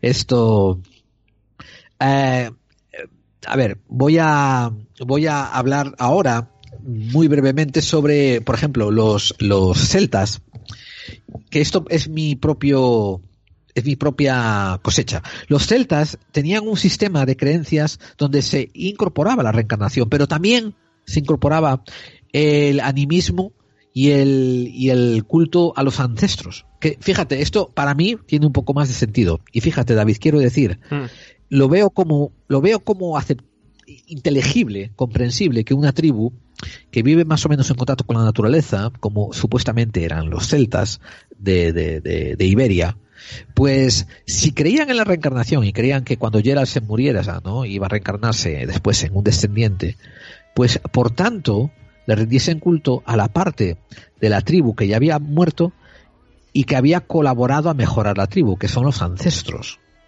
¿no? Y a la vez el animismo, ¿no? El pensar que existe un componente espiritual a cada persona que se propaga. Estos tres puntos, como te digo, quizás yo estoy pecando de, de, sesgo, cognitivo, ¿no? De por influencias de haberme criado en España. Pero a, eh, a mí me parece normal que estas tres cosas vayan juntas en la creencia de la reencarnación. No digo que existan, no digo que sean ciertas, digo que me parece normal que vayan juntas. En- en- también en la mitología apache o la mitología india, o sea, la India pero de América, también tiene mucho de ese rollo, ¿no? De la reencarnación de Sí. los ancestros, la reencarnación en animales o en tal, tiene, tiene Y- similitudes. Tremendas similitudes, que era algo que yo quería mencionar, David. Me alegro que adelantado. lo- No, no, no, me alegro que lo dijeras, porque obviamente es un dato bien claro. Eh, esto no era, tú no puedes irte a los, a los, a los indios del pueblo que están en Arizona y después irte a los apaches o a los, o a los mohawks que vivían en Canadá, estoy hablando de un continente por medio, y esperar que fueran iguales. Pero sí, una mayoría de tribus creían en la perpetuación del espíritu, algunos creían en componentes reencarnativos, y esos que creían en reencarnación, pues hacían culto a los ancestros. O sea, había esta misma, esta misma eh, conglomeración de tres principios que estamos encontrando en los, en los pueblos celtíberos, en varios pueblos celtíberos. Quizá antaño, hace muchos años, tuvieron algún tipo de conexión o algunas de las tribus mudaron allí muy al norte, ¿no? Y pasaron al continente. Puede ser que tuvieran ese origen en común y por eso tienen esas raíces comunes. Permíteme, permíteme decir que no creo que sea así. Ah, ¿no? Y, a ver, yo no creo que fuera así. Yo lo que creo que esto se trata de un arquetipo tan, tan arraigado en el ser humano. Y esta es una. Vamos a hacer un minuto de explicación de Gerald. Yo lo que opino es que es que eh, cuando eh, los primeros homínidos empiezan a enterrar a sus familiares, sentir dolor. No estoy hablando ni siquiera de seres humanos, estoy hablando de homínidos, no sé qué serían, cromañones o lo que fuera, ¿no? Empiezan a sentir el dolor y empiezan a entender el concepto de mortandad y el concepto de individualidad, pues se preguntarían por la perpetuación del espíritu. O sea, si somos esto en este momento, ¿será posible que trascendamos? Claro, la necesidad de trascender, la necesidad de, de, de, una vida después de la muerte que tenga un sentido tu vida, ¿no? Uh -huh. Exactamente, David, exactamente. Y con ese deseo de trascendencia, quizás venga algo que creo que encaja con el anhelo de trascendencia, que es, bueno, entonces si mi espíritu, si, si, si mi esencia queda eh, viva después de que mi cuerpo desaparece, hostia, ¿qué tal si se mete en el cuerpo de un, de un recién nacido? Uh -huh. Entonces, como te digo, hay un encaje que sería casi Ouroboros. ¿Tú te acuerdas de ese, de ese concepto de la serpiente que se muerde la cola, ¿no? Y así hace un ciclo cerrado. Sí. El Ouroboros. Pues yo creo que eso es lo que el ser humano encontró como conexión. ¿Entiendes? Conexión, principio con fin, circularidad a su pensamiento. Que ahí tiene que ver con los orígenes en distintos puntos del planeta de que las religiones tengan similitudes, porque los puntos en común es precisamente la, la, esa, la necesidad de trascender del humano y eh, crear esa mitología alrededor, ¿no? Esa, más esa necesidad de crear un dios para que yo pueda trascender o tal, esa necesidad de vital y por eso las religiones pueden ser parecidas entre sí en, en un Te lo voy a analizar un poco más de una manera que te va a gustar, David. ¿eh? Un, un poquito más te lo voy a analizar granularmente. Escucha, al principio hay esa necesidad que tú hablas, ¿no? De trascender y eso crea sistemas de creencias sistemas de creencias. Pero ¿qué ocurre después cuando alguien desea poder? Lo claro, convierte claro. en religiones. En religiones con un sacerdote que tiene que funcionar como intermediador entre la gran divinidad que dispone todo y el ser humano que hmm. lo experimenta todo. Y todo tiene que pasar por el filtro del sacerdote. Y ahí es donde se crea control. Hmm. Efectivamente. Ahí, y ahí ya la hemos jodido. con perdón. con perdón. Y vale, así vale, empieza vale. la, esa es la historia de la humanidad, niños. Sí, que esto ya lo he contado yo muchos, muchas veces. Sí, Sobre sí. todo aquí es cuando se juntan después el sacerdote, el rey y el soldado. Y entre los tres hacen ese triunvirato de control de la sociedad, que muchas veces es para mejor y mejora la sociedad, pero por lo general es siempre para, para, beneficio, para beneficio de unos pocos. Hmm. Y, y, para jodimiento de muchos. Eh, hasta el día de hoy casi. Pero volvamos a donde estábamos, que era esos arquetipos que yo te conté, que era ese arquetipo que desea trascendencia y por tanto encuentra circularidad en el concepto de que tu esencia se reencarna en las futuras generaciones. Además, si tú eres un cromañón, si tú eres un neandertal y está mirando que tu hijo sale con algunos gestos parecidos a ti, con algunas fobias parecidas a ti y con algunas preferencias parecidas a ti, a lo mejor dices tú, hostia, esto fue mi padre que se reencarnó en este. Sí, bueno, claro, el, este, es el, este es el tema de, o el pensamiento mágico, o, tener unas conclusiones con unos pocos datos. Si una persona no sabe lo que es la genética, o no entiende la genética, o no tiene todos los documentos, o sea, plantea una teoría, lo que pasa es que esa teoría no está bien porque no tiene todos los datos, y no es, no es la buena, ¿no? Pues inventa otro que es el pensamiento mágico, que después es mi padre que se ha reencarnado, ¿no? O mi abuelo que se ha reencarnado. Ahí está la teoría. Fallida, pero es teoría, claro. Es teoría, claro. Y entonces después así nos encontramos como dentro de religiones como el hinduismo y el budismo, pero ya más cercanos a lo que sería el año cero, ¿no? A lo que es el, primer milenio, ¿no? Y todo esto, empiezan a hablar de que el alma es juzgada y aparece un, un ente externo, que es el dios, o los dioses, o los jueces. Que ahí está heredado directamente del el Mat, que es la verdad de Egipto, que eso lo ha heredado el cristianismo de Correcto. Egipto. Correcto. Correcto. Explícalo un poco mejor, por favor. Pues el mat es como esa pluma que ponen en la balanza cada vez que van a juzgar el alma después de pasar por el río de la el río este que va que viene a ser como, como el río Nilo y entonces está el dios este que es el perro este que juzga y si te ponen una balanza el corazón y en otro la pluma esta que es la verdad el mat no que es súper importante para para los dioses para Egipto. Y entonces si cae de un lado o de otro pues te salvas o te llega la muerte verdadera. Exactamente. Por eso yo creo que esto eh, mucha gente pues lo querría incorporar a sus religiones, pero después otra otra gente, recuerda lo que te comenté de usar el sacerdote para funcionar como embudo de poder, pues claro, empezarían a hablar de que el sacerdote sería la conexión directa con esos jueces, esos dioses, esos que al final te emiten tu juicio El que y te, que dice, determinan- que te dice las normas. Tú si haces las normas, cuando te llega el juicio vas a trascender o no. Hay una escena, hay en una escena en la serie de American Gods precisamente que hace esa escena con ese dios Egipto y tal.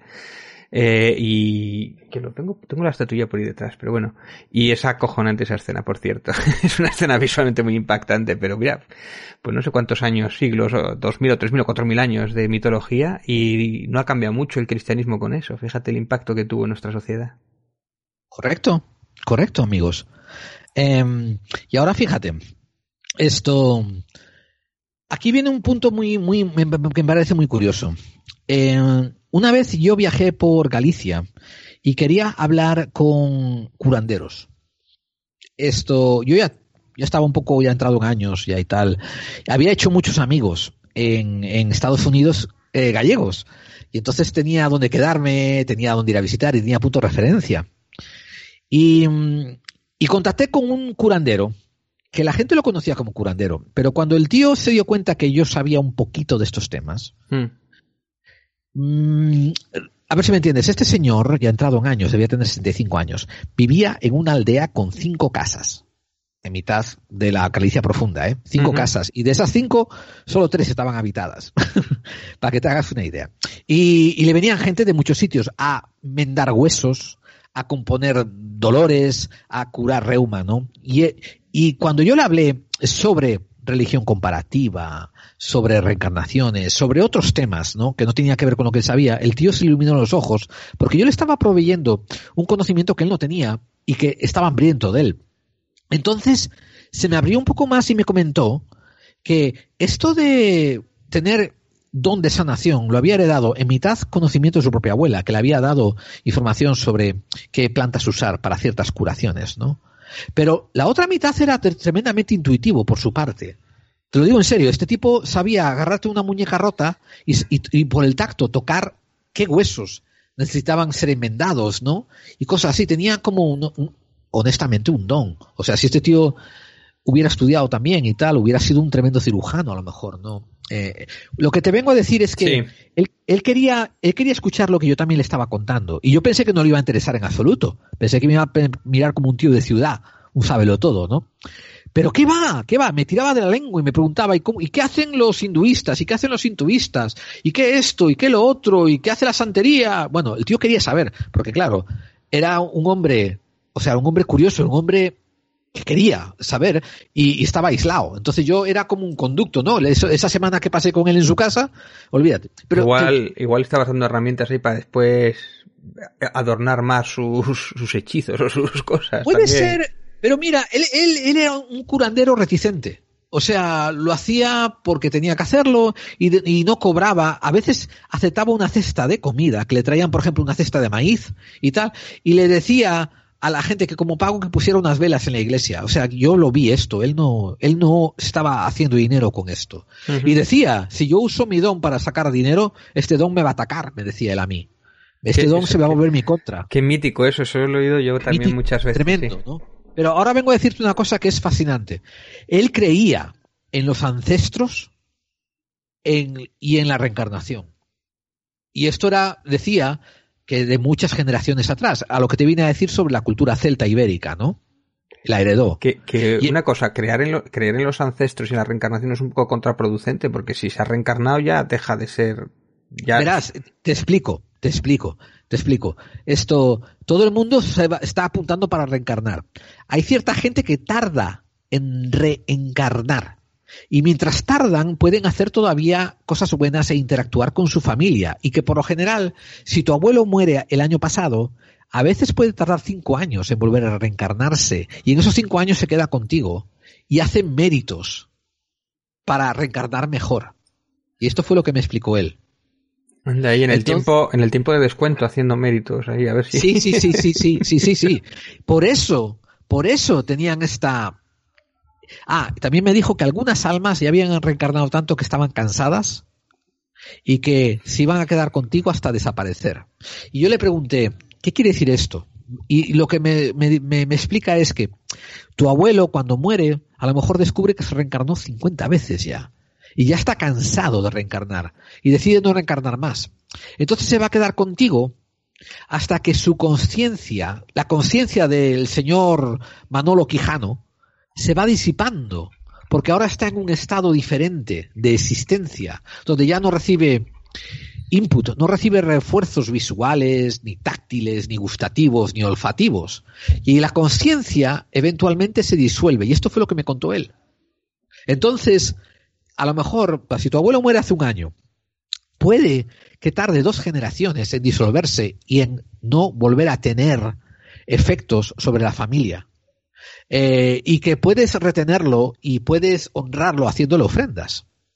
Entonces, esto es lo que algunas casas agrestes ah, de Galicia hacían, que era poner un pequeñito, pequeñito altarcillo donde le dejaban velas, maíz, a veces trigo, a veces pan, al ancestro, para que así se sintiese honrado y continuase ayudando por más tiempo a la prosperidad de la casa. Y después se contaban historias, como que, por ejemplo, ibas de espaldas y no habías visto que había un barranco detrás tuya y notabas una mano que te empujaba para que no te cayeras y cuando te daba la vuelta veías el barranco y decías, tú que es mi abuelo, que me ayudó a, a no caerme, ¿no? Por este barranco, ¿no? Me contó él una historia parecida, que estaba cambiando una rueda de un carro hacía 10 años y, y que oyó una voz que le dijo, apártate, apártate o muere.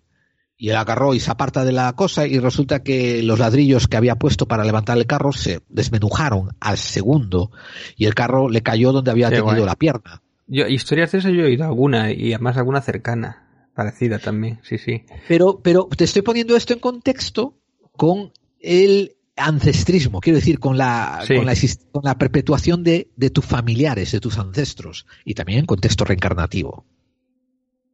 Y aquí quizás puedes encajar un poco con lo que tú has descubierto, ¿no? Sobre, sobre el psiquiatra Ian Stevenson. Bueno, mira, eh, lo tengo por aquí. Mira, espera, primero voy a coger una cosa que quiero enseñarte un segundo. Sí, sí, claro, claro. Aquí lo tengo, al señor Anubis, que no me salía antes.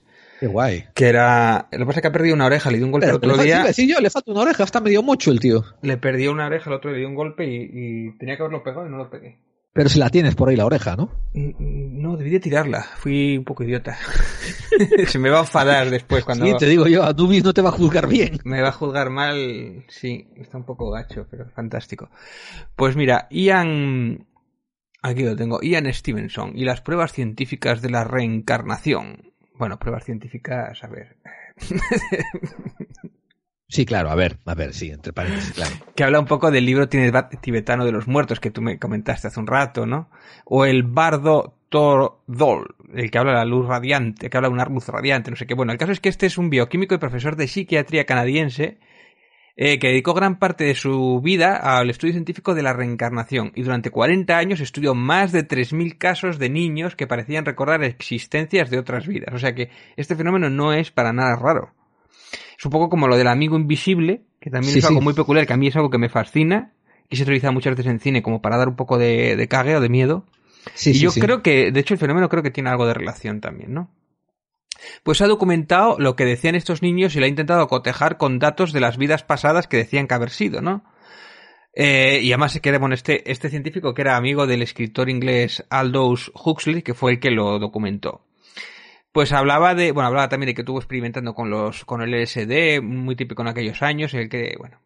El caso es que, a diferencia de aquellos que usaban la hipnosis, de esto que empieza a retroceder, retroceder, hasta que de pronto pasas a otra vida, Pues este no utilizaba eso, porque la hipnosis yo siempre he sido un método que no, que está bastante denostado. El caso es que basó sus estudios en niños de 2 a 4 años que parecían recordar estas vidas pasadas y, y que habían tenido incluso una muerte violenta. Recopiló esos testimonios y los relacionó con marcas de nacimiento, por ejemplo, relacionados con la forma de morir, ¿no? Pues si le habían clavado un cuchillo en un costado, resulta que después al nacer tenía, por lo que fuera, una marca ahí, ¿no? Todo esto hay que cogerlo siempre un poco entre comillas, porque es, bueno. También había deformaciones congénitas que parecían corresponder al tipo de muerte descrito por el niño, ¿no? Y también es curioso que, eh, por ejemplo, si tú había, si había muerto por un incendio, pues el niño al reencarnarse tenía fobia a lo, al fuego, por ejemplo, ¿no? Y así relacionaba las fobias con vidas pasadas. Según Stevenson, entre los 5 y 7 años los niños empiezan a perder la memoria de sus vidas pasadas. Eso como lo, lo de los amigos invisibles, ¿no? Y habla uno de los casos más peculiares o más interesantes es una niña llamada Swanlata Misra, nacida en India, eh, Pradesh, en 1948, que a los tres años ya eh, había dado datos de su a su familia de que hacían posibles la identificación de una familia pasada. Esto mientras iba de viaje con su padre por el pueblo de Katni, al que le sugirió que fueran a tomar un mejor té a su casa. Lo extraordinario del caso es que la memoria de Swanlata no se disolvió con el tiempo. En el 59 el profesor eh, Barnerger, colega de Stevenson, tomó el caso y fue capaz de encontrar a partir de la información dada por la niña la casa de Katni donde había vivido Villa Paknak, una una mujer que según Slovanka había sido en su vida anterior y que había, había muerto en el 38. Y fue llevada a esa casa para conocer a su familia pasada, quien lo reconoció y reveló secretos que, como decirle a su ex esposo, que tenía escondido 1.200 rupias en una caja y que habían tenido dientes de oro. Y bueno, esos documentos Stevenson describe el asombro de todos los presentes como la actitud maternal que tomó Villa eh, la niña con sus hijos llamándolos por sus apodos de cariño. Pues casos como estos hay unos cuantos y son inquietantes, ¿no? O sea que tú los dejas como, quiero decir, tú los matizas como inquietantes, pero vamos, no dices ni siquiera que son errores, ni dices que son casualidades, tú los dejas ahí como puesto con un, como diría yo, con un alfiler para, para estudiarlos más. Eh, a ver, claro, yo desde el punto de vista yo estos datos los cojo y digo, joder, aquí hay una historia que se podría contar, ¿no? O con esta temática, y de hecho se ha hecho ficción con esta temática muy interesante, ¿no? Y se podría explotar muy bien. Ahora tú me preguntas, ¿tú lo crees o no? Pues lo veo difícil, pero yo como todo no me puedo cerrar. Si llega a haber pruebas y llegan a encontrar pruebas irrefutables que de verdad esta persona eh, era otra en otro momento, con datos como, por ejemplo, lo de las rupias que estaba ahí encontrado, pues es inquietante. Es una prueba definitiva. Mm, claro, yo no he estado allí. Yo no sé si el que me ha transcrito el libro ha querido adornar esa historia o si la niña igual tenía esa información porque se la había dicho a alguien. Yo no puedo corroborar eso al 100%. Entonces habría que utilizar algún método para que de verdad se, se, atestigue que eso es cierto. Esto pasa también con, con la historia de fantasmas, ¿no? Un fantasma que se le aparece a su a su hija y le dice, oye, que en el banco tenías una cuenta con no sé qué tal, tal, vete allí a recogerlo, que no me había acordado decírtelo. Vale, pero ¿cómo sabemos que realmente eso fue cierto o fue un sueño y ella recordó algo que le había dicho? ¿Sabes? Es, es complicado el tema, pero Sí, bueno. sí, sí. Sí, sí, sí. Y estoy de acuerdo con una cosa. Es un indicio de peso, eh, no es una prueba irrefutable, pero sí es un indicio de peso que, que, debiera abrirnos las puertas a más estudios. Mira, yo me acuerdo del caso de Wayne McDonald, que lo tienes escrito ahí en la pantalla eh, que eres una niña que recordó su vida pasada eh, de siglos anteriores, del siglo XVIII, si no recuerdo mal, y una niña irlandesa. Y eh, fue capaz de contar un montón de rollos no de lo que había vivido y tal. Eh, yo me leí ese caso con bastante cantidad de detalles.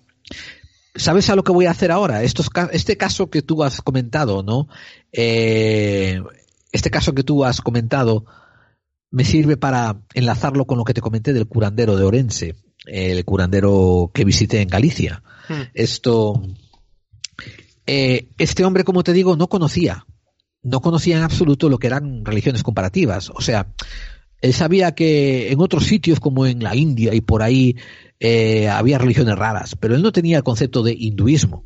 Y te voy a decir otra cosa, además, eh, y, y esto ya sé que suena vergonzante, pero él pensaba que en la India y que los indios norteamericanos eran casi lo mismo, separados por un siglo de tiempo. Él, me lo dijo después, quedó alucinado cuando yo les, le, le, le conté lo de Colón y la distinción, ¿no? De, de, de, que Colón los llamó indios porque pensó que había llegado a la India y tal.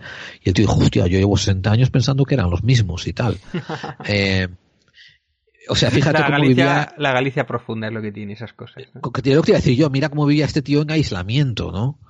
Eh, y, tenía y tenía literalmente instrucción de, tercer grado que fue donde sus padres y sus abuelos le pudieron enseñar eh, nada más. O sea literalmente sumar restar y creo que multiplicar y malamente dividir.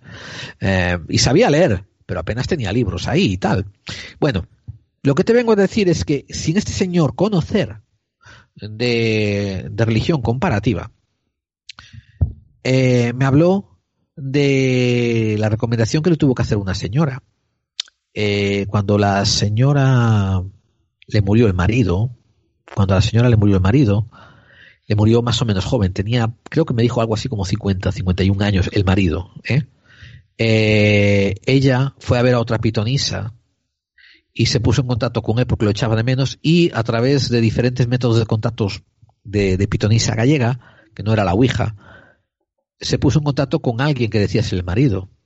Y al final este alguien, ante tres o cuatro contactos, estuvo acosando a la pitonisa y acosando a, a, la señora. La pitonisa le prohibió a la señora que volviese a, a, la pitonisa. Y sin embargo en su casa empezaban a pasar cosas raras, pero no hablo de cristales que se rompieran ni puertas que se batieran, sino que, por desgracia, se le pudrían muy rápido los alimentos, le desaparecía dinero, y alguna vez se le quemaron la comida, a pesar de tenerlas en fuego normal, se le quemó la comida eh, como 10 veces más rápido de lo que se, se, le quemaría normalmente. A lo mejor dejaba una sopa cocinando que tardaba media hora y a los dos minutos apestaba a humo y se le había quemado todo.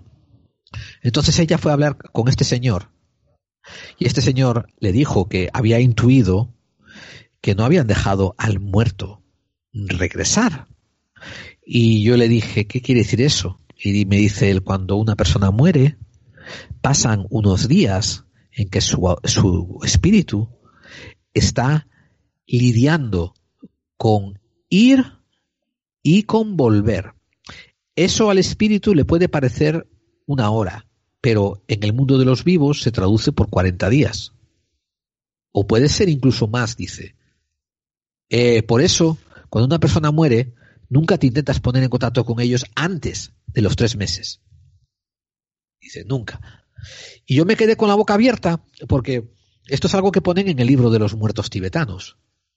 En el libro de los muertos tibetanos. Esa información la había, sabía porque la había. Porque se la, la, la, se la dijeron su abuela, que era la que tenía más dones. Y, y, se lo había dicho como dogma, como diciendo, esto es así. Nunca, nunca metas la pata, esto es así. Y tal. Pero te voy a decir a ti otra cosa, ¿eh? por otras entrevistas que hice a otros pitonisos, eh, perdón, a otros curanderos gallegos que me entrevisté con dos o tres, hmm. eh, también me confirmaron eso. Me, perdón, hubo un interesante número que me confirmó eso, que tenías que esperar tres meses antes de, de hablar con ellos, 90 días, decía. Bueno, el libro tibetano de los muertos dice 40 días, y ahora no lo tengo delante mía, pero le da un nombre le da un nombre como por ejemplo el, el, el Hama o el lo que sea, que, que es el periodo de 40 días donde no te contactas con los muertos porque ese intento de contacto es tomado por entidades externas para entrar en tu mundo y joderte la vida. Así que tómate una página del daimonismo y aplícala aquí. Ya, ya, ya. Bueno. Eh, estoy hablando de diferentes religiones que no tienen que ver entre ellas y diferentes sistemas de creencias. Ah, eh, los indios Hopis en Norteamérica también. Ellos dicen que durante 60 días no te pones en contacto con los muertos porque no sabes lo que te viene. Curioso, curioso. Pues bien, este curandero también me habló sobre ciertas reencarnaciones que eh, también traían las aflicciones de su antepasado. Él dijo que trató a un niño que tenía una mancha en la pierna porque su abuelo durante la guerra civil había sufrido de, de quemaduras debajo de un coche. Y había se le había quemado todo el gemelo derecho.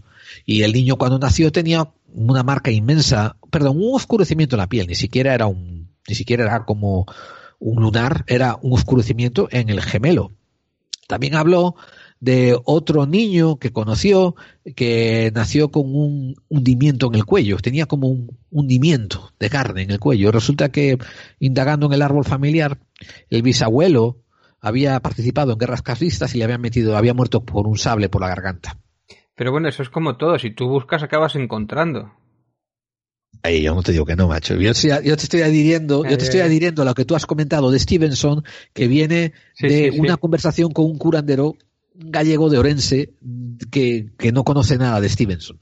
¿Te puedo contar uno más, así de ese Por estilo de lo que favor, acabas de sí, sí, contar? dale, dale. Hay uno muy conocido que son las gemelas Pollock.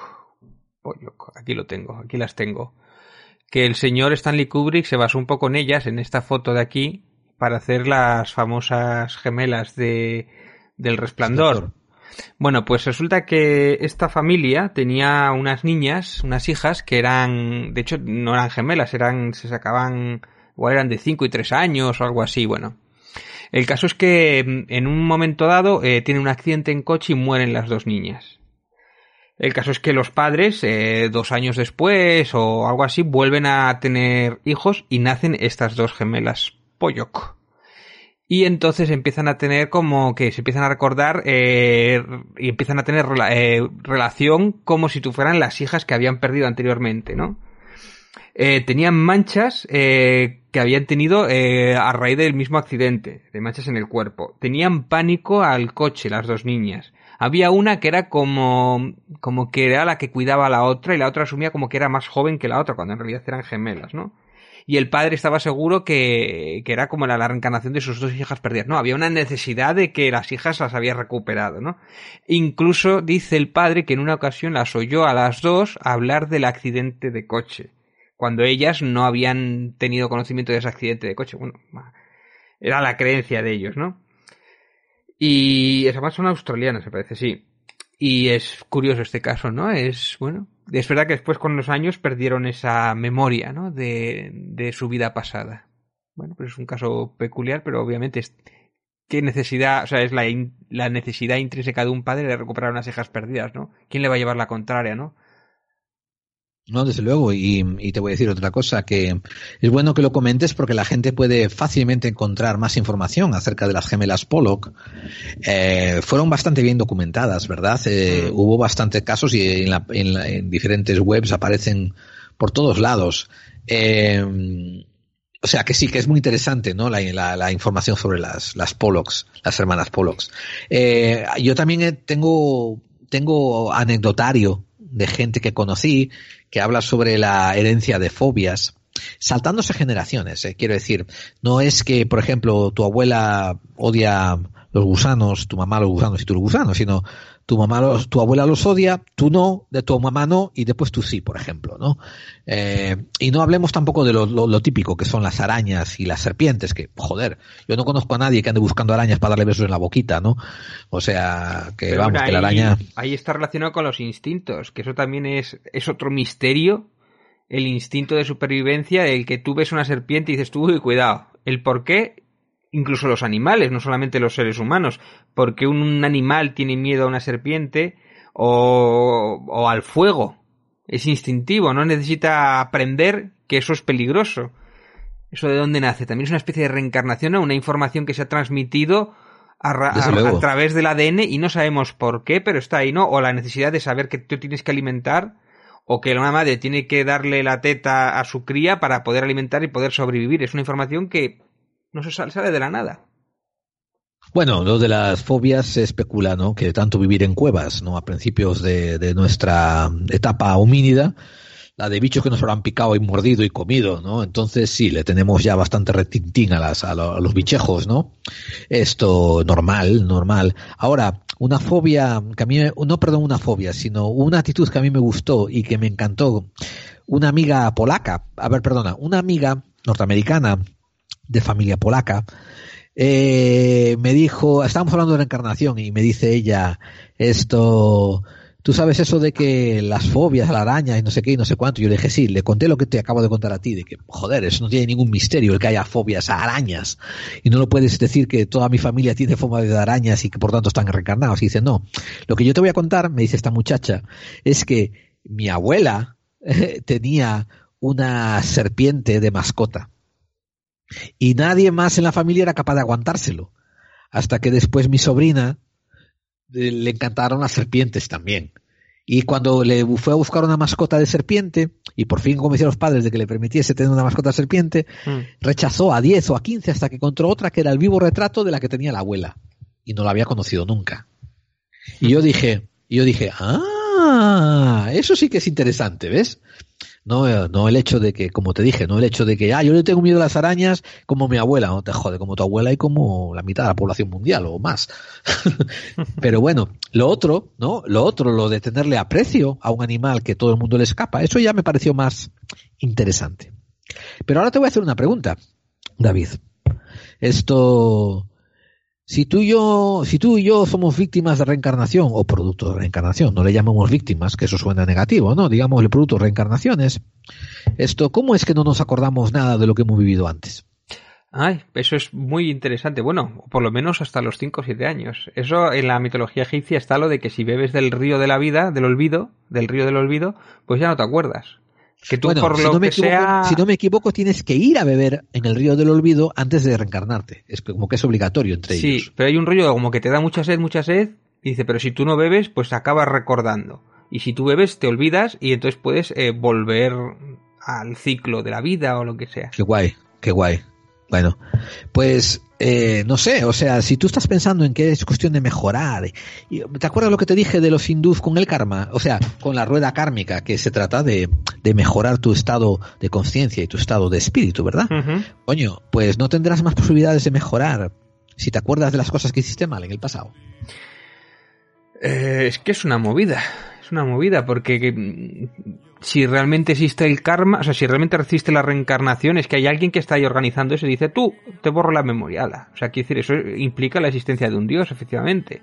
Pero tampoco tiene mucho sentido de que es para poder salvarte. O sea, es como voy a montar una mitología para poder, para poder yo salvaguardar mi trascendencia.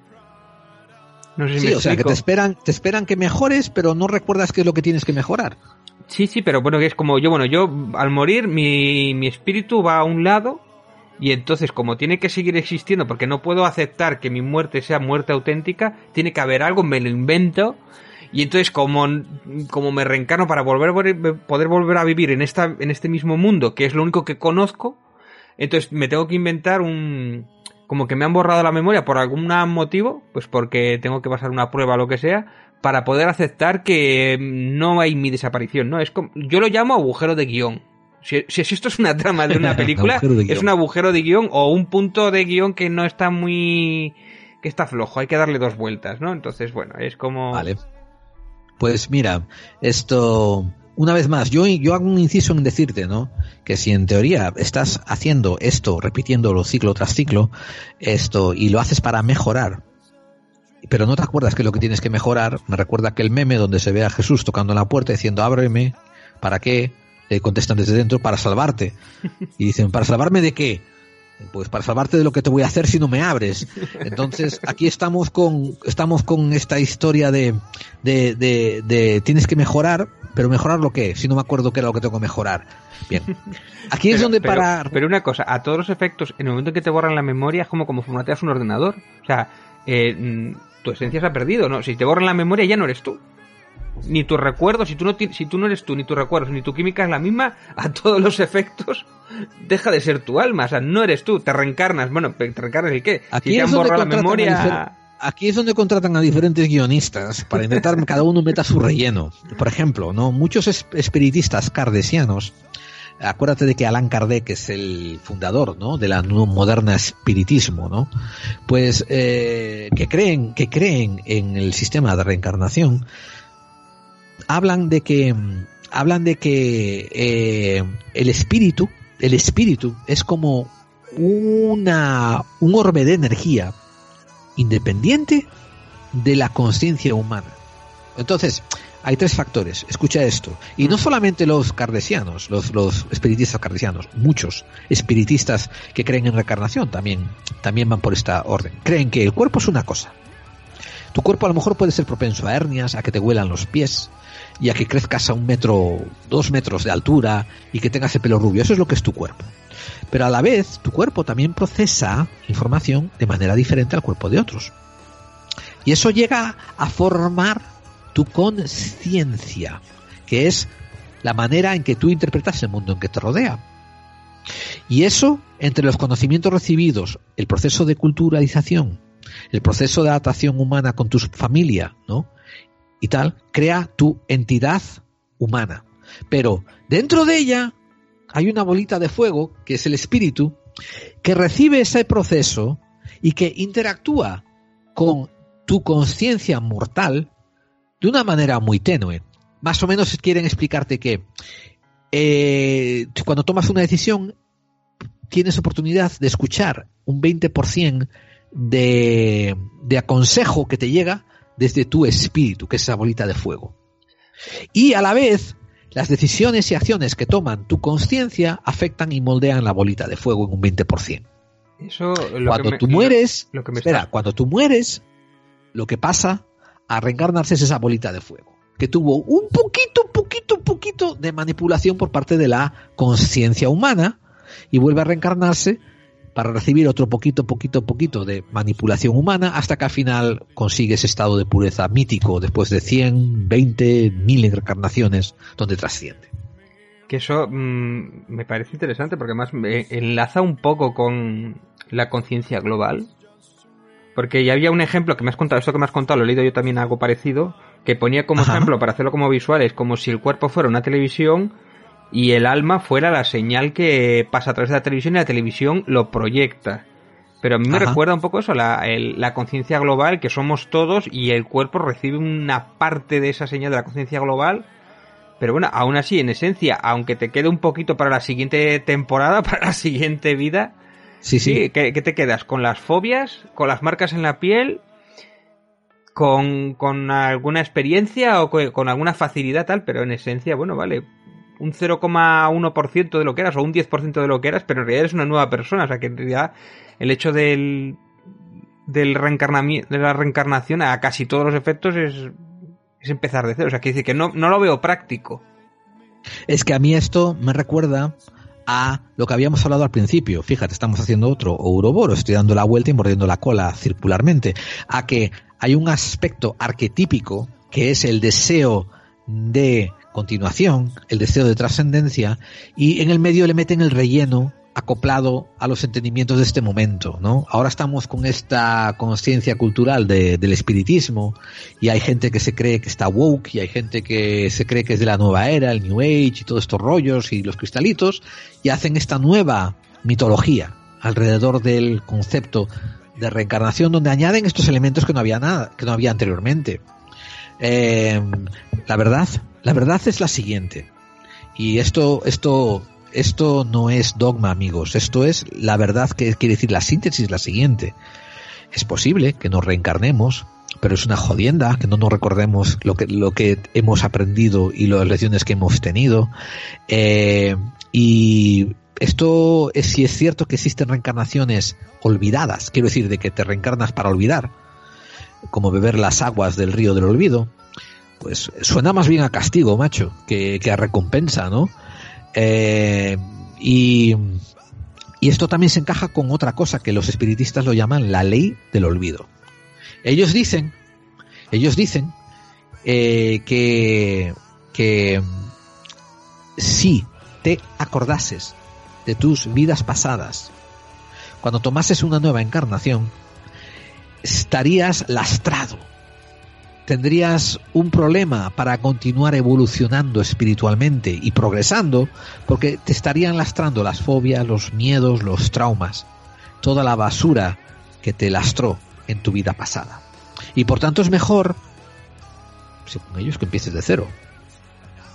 O sea, yo, yo lo veo poco efectivo, no lo sé. No. Yo también lo cuestiono. Eh, pero yo solamente estoy diciendo que existe eso, existe la ley del olvido, según, perdón, existe una teoría que es la teoría de la ley del olvido según ciertos grupos de reencarnadores, de gente que cree en la reencarnación y que, y que algunos de ellos son espiritistas, ¿no? Y que creen que eso que tiene su función. Ahora, quiero hacer un pequeño bordón de una cosa muy actual. ¿Tú has oído hablar de las, de las actividades en grupos de constelaciones humanas? Pues no, no, me pillas de nuevas. Pues esto es algo que a lo mejor tendremos que hacer un programa dedicado a ello. Y tendremos que traer a alguien que las sepa hacer. Porque verás, es un, es un sistema de, de terapia alternativa que consiste en una gente que tiene preparación psicológica, pero también a veces algunos tienen preparación de hipnotistas, otros tienen preparación, diferentes tipos de preparaciones de gurús y tal, donde eh, te entran en un grupo de gente, por ejemplo, cinco personas, ¿no? Rodeadas, y entráis en un estado de meditación, donde algunos son capaces de extrapolar la influencia que ha habido sobre vidas anteriores en su vida actual. Por ejemplo, ¿no? Si eres hoy en día más propenso a meterte coca, resulta que tuviste un antepasado, que era un, una rota, ¿no? Que andaba metiéndose farlopa por todos lados. Pero claro, pero ahí está el factor del ADN. Hay gente que por su estructura o al ADN tiene tendencia a las adicciones. Es decir, si tu abuelo ha tenido tendencia a las adicciones, posiblemente tú puedes heredar eso. Igual que si has sido diabético y tal. Hay una explicación científica ya, pero ellos eso. se enfocan, ellos se enfocan más en el aspecto psicológico afectando al aspecto somático, al aspecto corporal, ¿me entiendes? Se enfocan en eso. En el hecho, por ejemplo, ¿no? De que tú cantes mal y resulta que que descubres que había un antepasado que está influyendo sobre ti, que le cortaron la garganta y le cortaron las cuerdas vocales y cuando te liberas de él empiezas a cantar bien. Por ejemplo, es un ejemplo que te doy, ¿eh? Y esto existe, esto, esto tenía mucha, mucha vigencia y tenía funciones, es, es, estaba teniendo mucho éxito en grupos de terapia alternativa hasta antes de la pandemia, porque yeah. claro, ahora como hay que mantener distancia social, pues no es, tanto, no es tan fácil hacer constelaciones.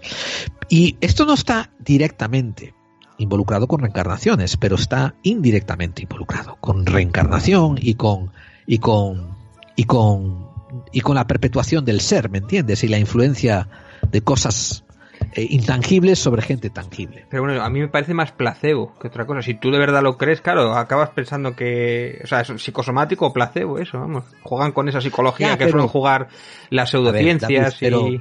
los casos que te cuentan, y esto los puedes eh, investigar, ¿no? Y vas a ver que hay casos que te cuentan donde eh, el señor que está en esta terapia de constelación recibe, por ejemplo, una señal o una imagen de un cuchillo en una garganta, ¿no? Y no sabe de qué viene, no sabe de qué viene. Entonces cuando se va a casa, investiga y va contándole que eso, que había un antepasado que le rebanaron una cuerda vocal y por eso está- hablaba, hablaba mal, ¿no?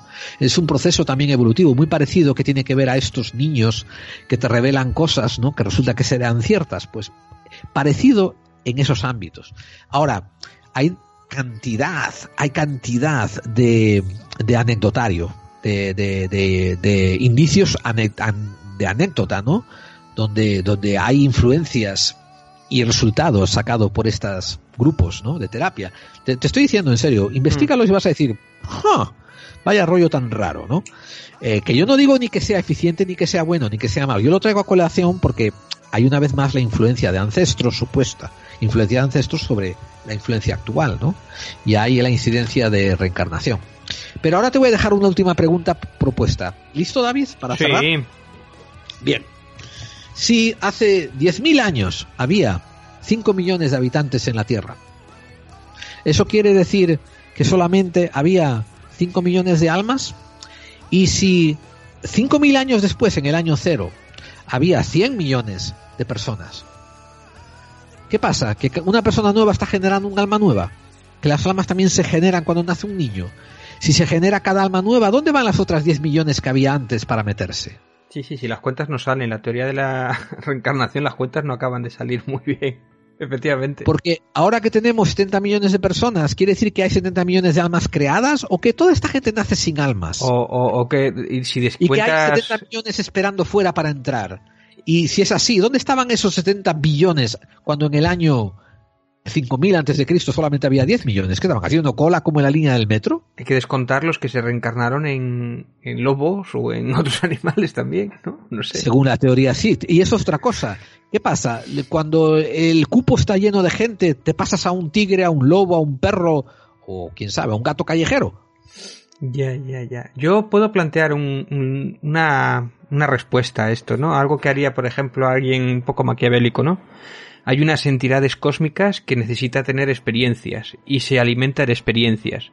Entonces coge, cuando el alma les llega, re- drena sus experiencias, les roba todos sus recuerdos y lo devuelven a la Tierra para que tengan buenas, es- nue- de nuevo otras experiencias y cuando muera vuelva a drenar esas experiencias, ¿no? Esos vampiros cósmicos, ¿no? Ya puestos No, no, no, a imaginar. Acabas, de, acabas de introducir la teoría de los arcontes. Exactamente.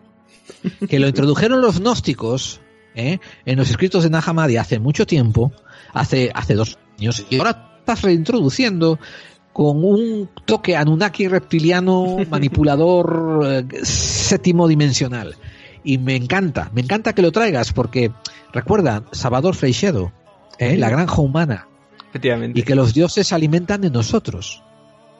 O sea, o sea, vamos a ver, yo no estoy dando crédito a lo que tú me estás diciendo, no estoy dando crédito como diciendo tiene que ser así, No, pero no. digo, también es interesante y ya ha sido hablado anteriormente y ya ha sido postulado que eso existía hace dos mil años, Sí, sí, que era la famosa teoría de los arcontes. y encaja mejor, ¿no? Es que esos dioses no son tan buenos y digo, y así ya el problema ese de por qué se nos borra la memoria, pues encaja mejor, funciona mejor Encaja como guion, como guion encaja mejor. Somos alimento para ellos. Lo que pasa es que bueno, lo de Javier, lo de Frisero era más que se alimentaba de las de los sentimientos, de los malos sentimientos, ¿no? Esto sería más como de las experiencias, ¿no? Bueno, estaría parecido. Pero estaba bonito en el concepto de granja humana, Sí. de que estábamos aquí para alimentarlos. Sí, sí, efectivamente. Pues, pues no sé, David, esto hemos estado un buen rato y ¿qué te parece si lo dejamos aquí? Bien, perfecto. Un placer.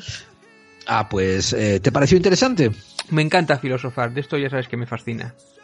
Bueno, hemos hecho un recorrido, ¿eh? No ha sido tanto filosofar, hemos hecho un recorrido sobre, eh, sobre religiones comparativas y hemos encontrado un montón de puntos. Hemos hablado también de- del, del psicólogo este Stevenson, que es uno de los más grandes proponentes a nivel científico, entre comillas, ¿no? Sí. La reencarnación. Y hemos hablado también de unos puntos en comunes, por ejemplo, ¿no? Entre el libro tibetano de los muertos y un curandero semi-analfabeto de, la, de las montañas de Orense, que encontraba puntos en común en, en el arquetipismo, ¿verdad? O sea, a mí me parece muy interesante. Esto es una cosa que yo os voy a decir a todo el mundo y lo digo porque tengo mi razón para comentarlo. A nivel de experiencia personal, yo os aconsejo que sigáis ese consejo. Si algún día os falla algún ser querido, eh, tomaros un tiempito antes de intentar contactarlo. Esto lo digo muy en serio. Bueno, yo sí periodo- creo que hay Periodo de duelo, lo que se llama el periodo de duelo. lo ¿no? que se llama el periodo de duelo, pero ah, póntelo más bien en el contexto del libro tibetano de los muertos, en el sentido de que cuando contactas con quien crees que estás contactando, y lo digo, y esto yo lo digo en serio, y soy una persona relativamente escéptica. Eh, prefiero, si vas a empezar a intentar contactarlo, que yo no creo que lo, lo intentaría, pero si lo vas a hacer, por lo menos espérate, que lo, lo dice el libro del tibetano de los muertos, así que algo deben de saber. Bien, eh, David, vamos a poner un poco de música y podemos pasar al cierre. Perfecto. Hasta pronto, amigos.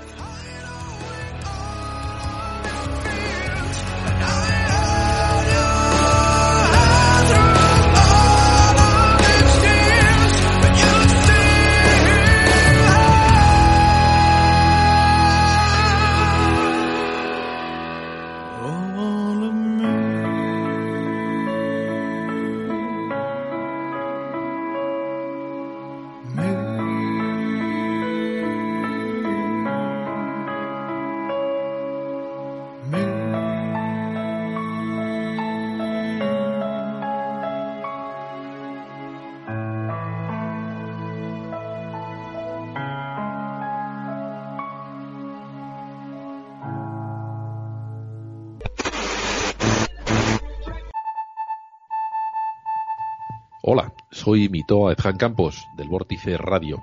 Estás escuchando Clave 45. Y si estás escuchando esta transmisión es porque eres parte de la resistencia. This is Chaos. It's a beautiful, balmy Southern California summer day. It's 80 degrees.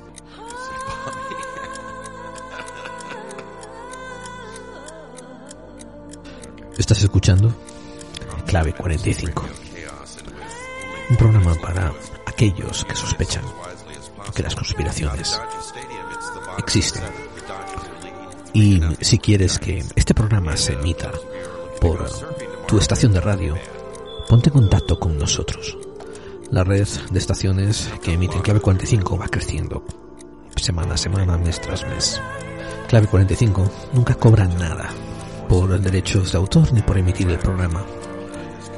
Y si te animas a ser parte de la resistencia, te ofreceremos un programa formateado especialmente para radios.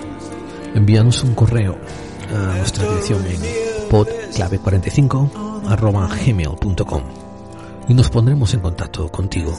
Y así, poco a poco, todos estaremos contribuyendo a aumentar la resistencia.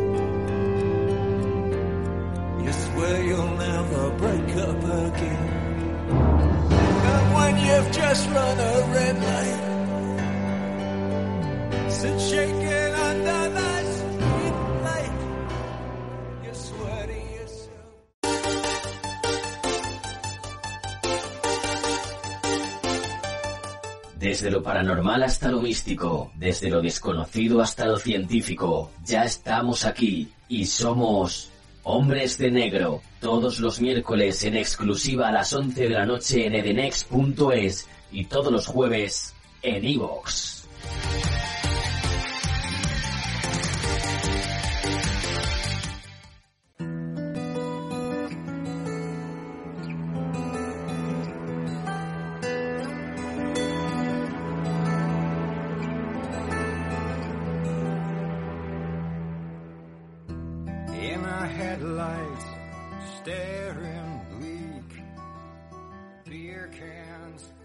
Bien, espero que os haya parecido entretenido y os haya parecido informativo este, este monográfico.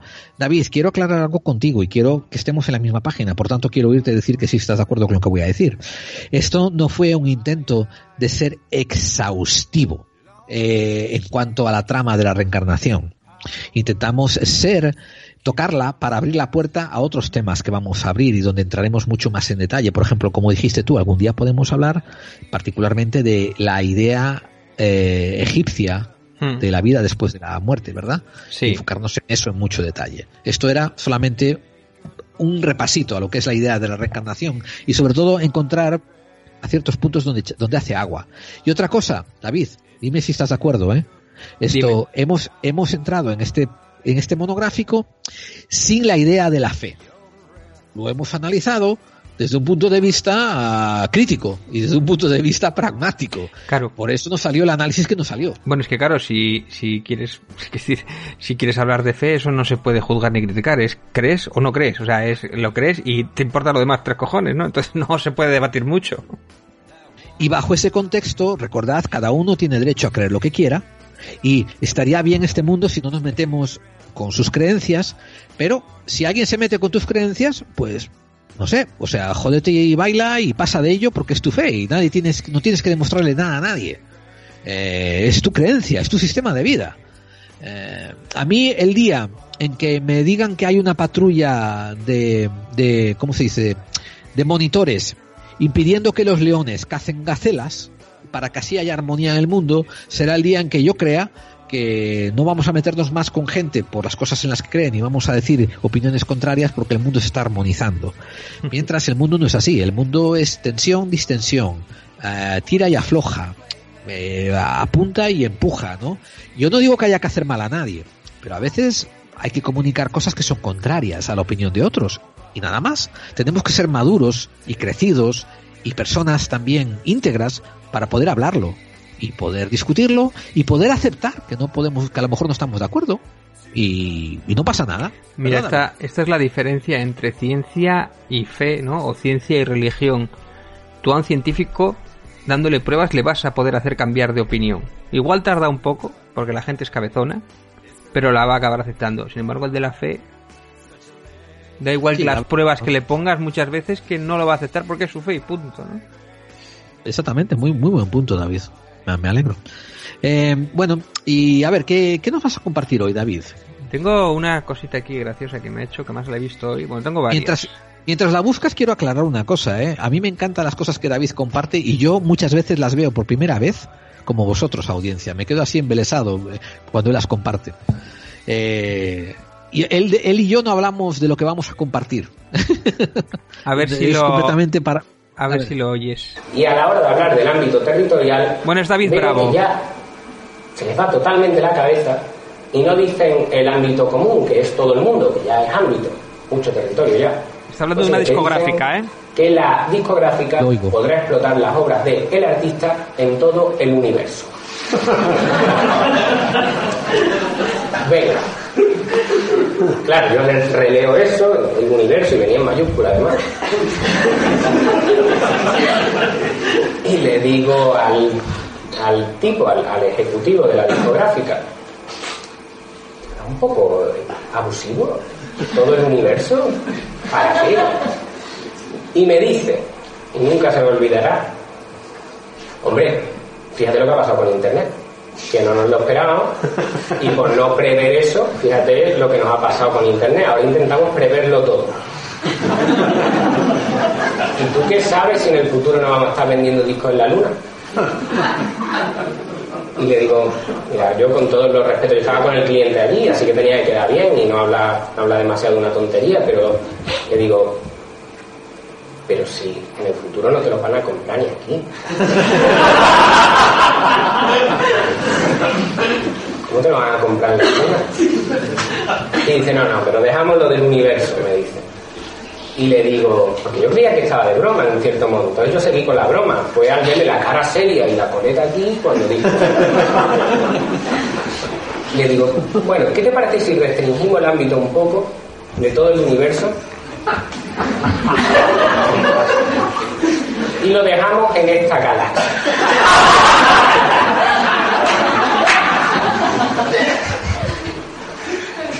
La luna está dentro ahí. Y el tío se quedó pensativo y dijo, venga, mételo, mételo ya, mételo ya, que, que me estás sacando hoy aquí tú lo que no hay en lo que... ¿Qué te parece? Es un grande. ¡Qué grande, qué grande! es David Bravo, que es un abogado que precisamente bueno. se metió con mucho esto de la SGAE y de hecho salió en muchos debates de la SGAE y tal. He intentado contactar con él, no me ha hecho mucho caso para traerlo aquí, pero no me ha hecho ni puto caso, no me ha contestado. Pero la verdad es que le he seguido en redes y tiene golpes de estos. Y ahora estaba con el, la- con el juicio de Wismichu y Dallas y tal, defendiendo a Wismichu y tal. Que bueno, ese tema la verdad es que me interesa cero. Pero bueno, que está ahí metido y tal. Y es un abogado y, y- y tiene cosas de la SGAE que si lo investigáis un poco y tal, él es uno de los que tenéis que tener de referencia y es fascinante. La verdad es que esta anécdota, pues imagínate, así es como son las discográficas y cómo negocian las discográficas. Pues eh, me alegro de que lo hubieras traído a colación, David, porque tú y yo hemos hablado y lo anticipamos a la audiencia. Vamos a tener un programa sobre los derechos de autor. Y, y agárrate, agárrate los machos porque hay un montón de capas de la cebolla que pelar. Sí. Pues mira, también tengo alguna cosilla más por aquí que me ha parecido interesante, que además es un poco adelantar también alguno de los otros programas. Es eh, que en el Museo del Cairo y en el nuevo museo que, que han hecho, que estrenaron hace un par de años o así, eh, 22 momias de faraones de las reinas por el y el, o sea, po- eh, 22 momias de faraones y reinas por el Cairo, el desfile con el que Egipto quiere asombrar el mundo, ¿no? Van a exponer un montón de esas momias de faraones míticos y tal para intentar traer otra vez eh, turismo a Egipto, ¿no? Un sitio que hay que ir obligatoriamente a alguien que es que le gusta la historia o que le gusta el misterio, es un sitio que hay que ir obligatoriamente porque es acojonante aquello, ¿no? Pues como Ramsés II o Hatshepsut, ¿no? Esta tan esta faraona tan importante y bueno, pues han hecho un vídeo exponiéndola. Mira, aquí tenemos a Kenatón. Bueno, pues eh, sale el vídeo con el egiptólogo Zali, Zai Hawass, ¿no? Eh, haciendo este anuncio, esta publicidad que a mí me ha parecido interesante. Y además ese, yo por ejemplo cuando estuve en Egipto hace dos o tres años no, no, estaba justo terminando de hacer el nuevo museo y todavía no lo habían estrenado, me lo perdí por un mes o por dos meses y ya estaba abierto y era una cosa acojonantemente enorme, grande, que es que el Museo Antiguo del Cairo está ya muy viejo y estaba muy... estaba bastante estropeado, entonces ese museo que es acojonante y está muy cerca de las pirámides, pues me quedé con ganas de verlo, pero vamos, que merece la pena visitarlo porque y si hay ahora un momento que es barato para ver el Egipto, para ir a ver Egipto, pues ahora en cuanto nos abran, en cuanto nos dejen, que espero que sea para el verano o para después del verano. Bueno, igual en verano en Egipto igual es mejor ir en septiembre o octubre por el calor. Pero que me parece que es interesante, ¿no? Poder ver esas momias, Hatshepsut, Tutmosis III, bueno, Tutmosis I, los Ramsés, bueno, esos si sois representantes de la historia, pues me parecía memorable contarlo, ¿no? Mantened un ojo puesto sobre esto porque ya prontito, prontito, prontito vamos a tener un monográfico que tiene mucho que ver con Egipto. Eh, y me adhiero a un comentario que he oído a muchos, muchos divulgadores del misterio, decir que en Egipto está el principio de todo, en Egipto está el comienzo de todo. Pues eso, vamos a tratar muy pronto, ¿no? Algo que tiene que ver con Egipto. Y mira, quiero también una noticia que ha sido noticia el otro día, que es aquí, ¿no? La de al menos un policía muerto y otro herido en el atentado con atropello contra el control del Capitolio de Estados Unidos, ¿no? Pues por lo que fuera un loco cogió y, cargó con un coche contra el Capitolio y, ha matado a un policía. Eso es de momento lo que se sabe. No se sabe mucho, la verdad. Es que está todo como muy opaco.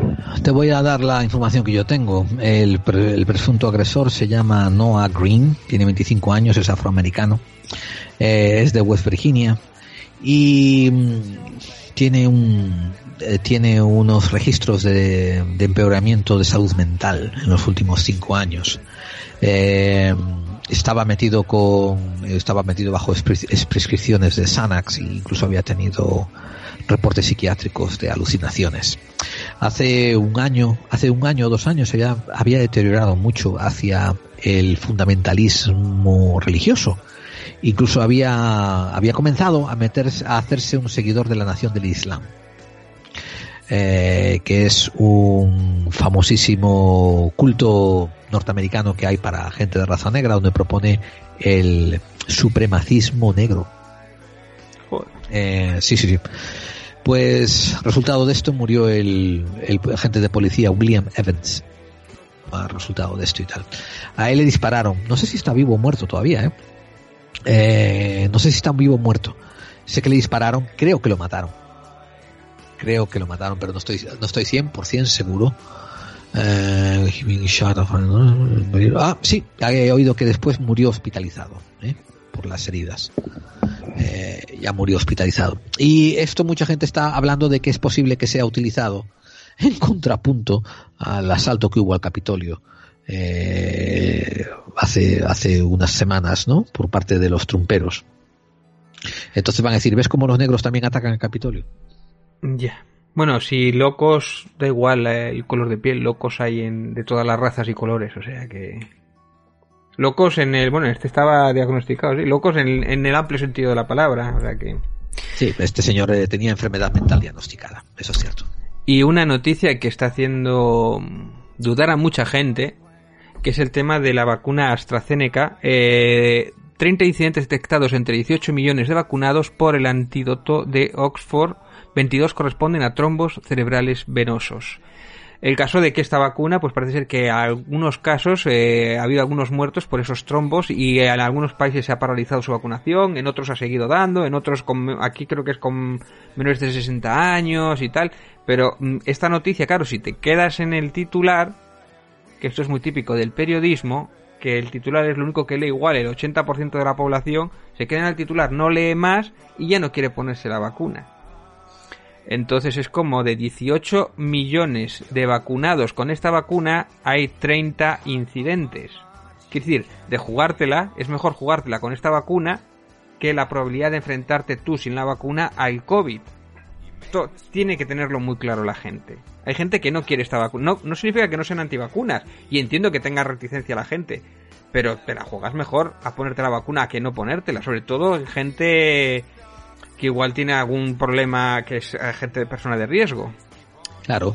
Y entonces es como la sensacionalismo de cierta titular para que tú hagas clic Pero después hay que saber leer, también es culpa de, de las personas, hay que saber leer las noticias enteras, no quedarte solo en el titular.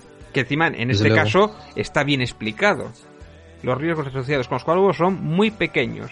Aún así, esta vacuna está, le, van, a cambiar el nombre, están a punto de igual, igual la acaban retirando y tal, pero fíjate, son 30 casos en millones de dosis, que es nada. O sea, hay gente que le sienta mal tomar una aspirina que le puede matar, pues porque es alérgica porque lo, lo que sea. Claro, una posibilidad entre un millón, pues te puede tocar, pero es, joder, es muy difícil. Entonces, bueno, pues eh, Claro, esto es la típica noticia que utilizan los antivacunas o negacionistas como para exagerar las cosas, vamos. Hablando, hablando de vacunas, te comentaré un detalle. En Estados Unidos nos llegó una noticia hace tres días, el, el primero de abril, que, mm, bueno, el 31 de marzo, ¿eh? que eh, en una factoría distribuidora de la compañía Johnson Johnson, eh, por un error humano, se arruinaron 15 millones de dosis de vacuna de la Johnson Johnson. Si, no sé si lo sabes, pero la Johnson Johnson es la famosa vacuna que solo requiere una dosis. Eh, mucha gente, muchos conocidos, eh, te lo digo en serio, muchos conocidos me han dicho que están esperando a que salga esa, que esté disponible en los centros de vacunación para ponerla, porque no quieren ponerse la de dos dosis, no sé, no sé qué hostias es eso.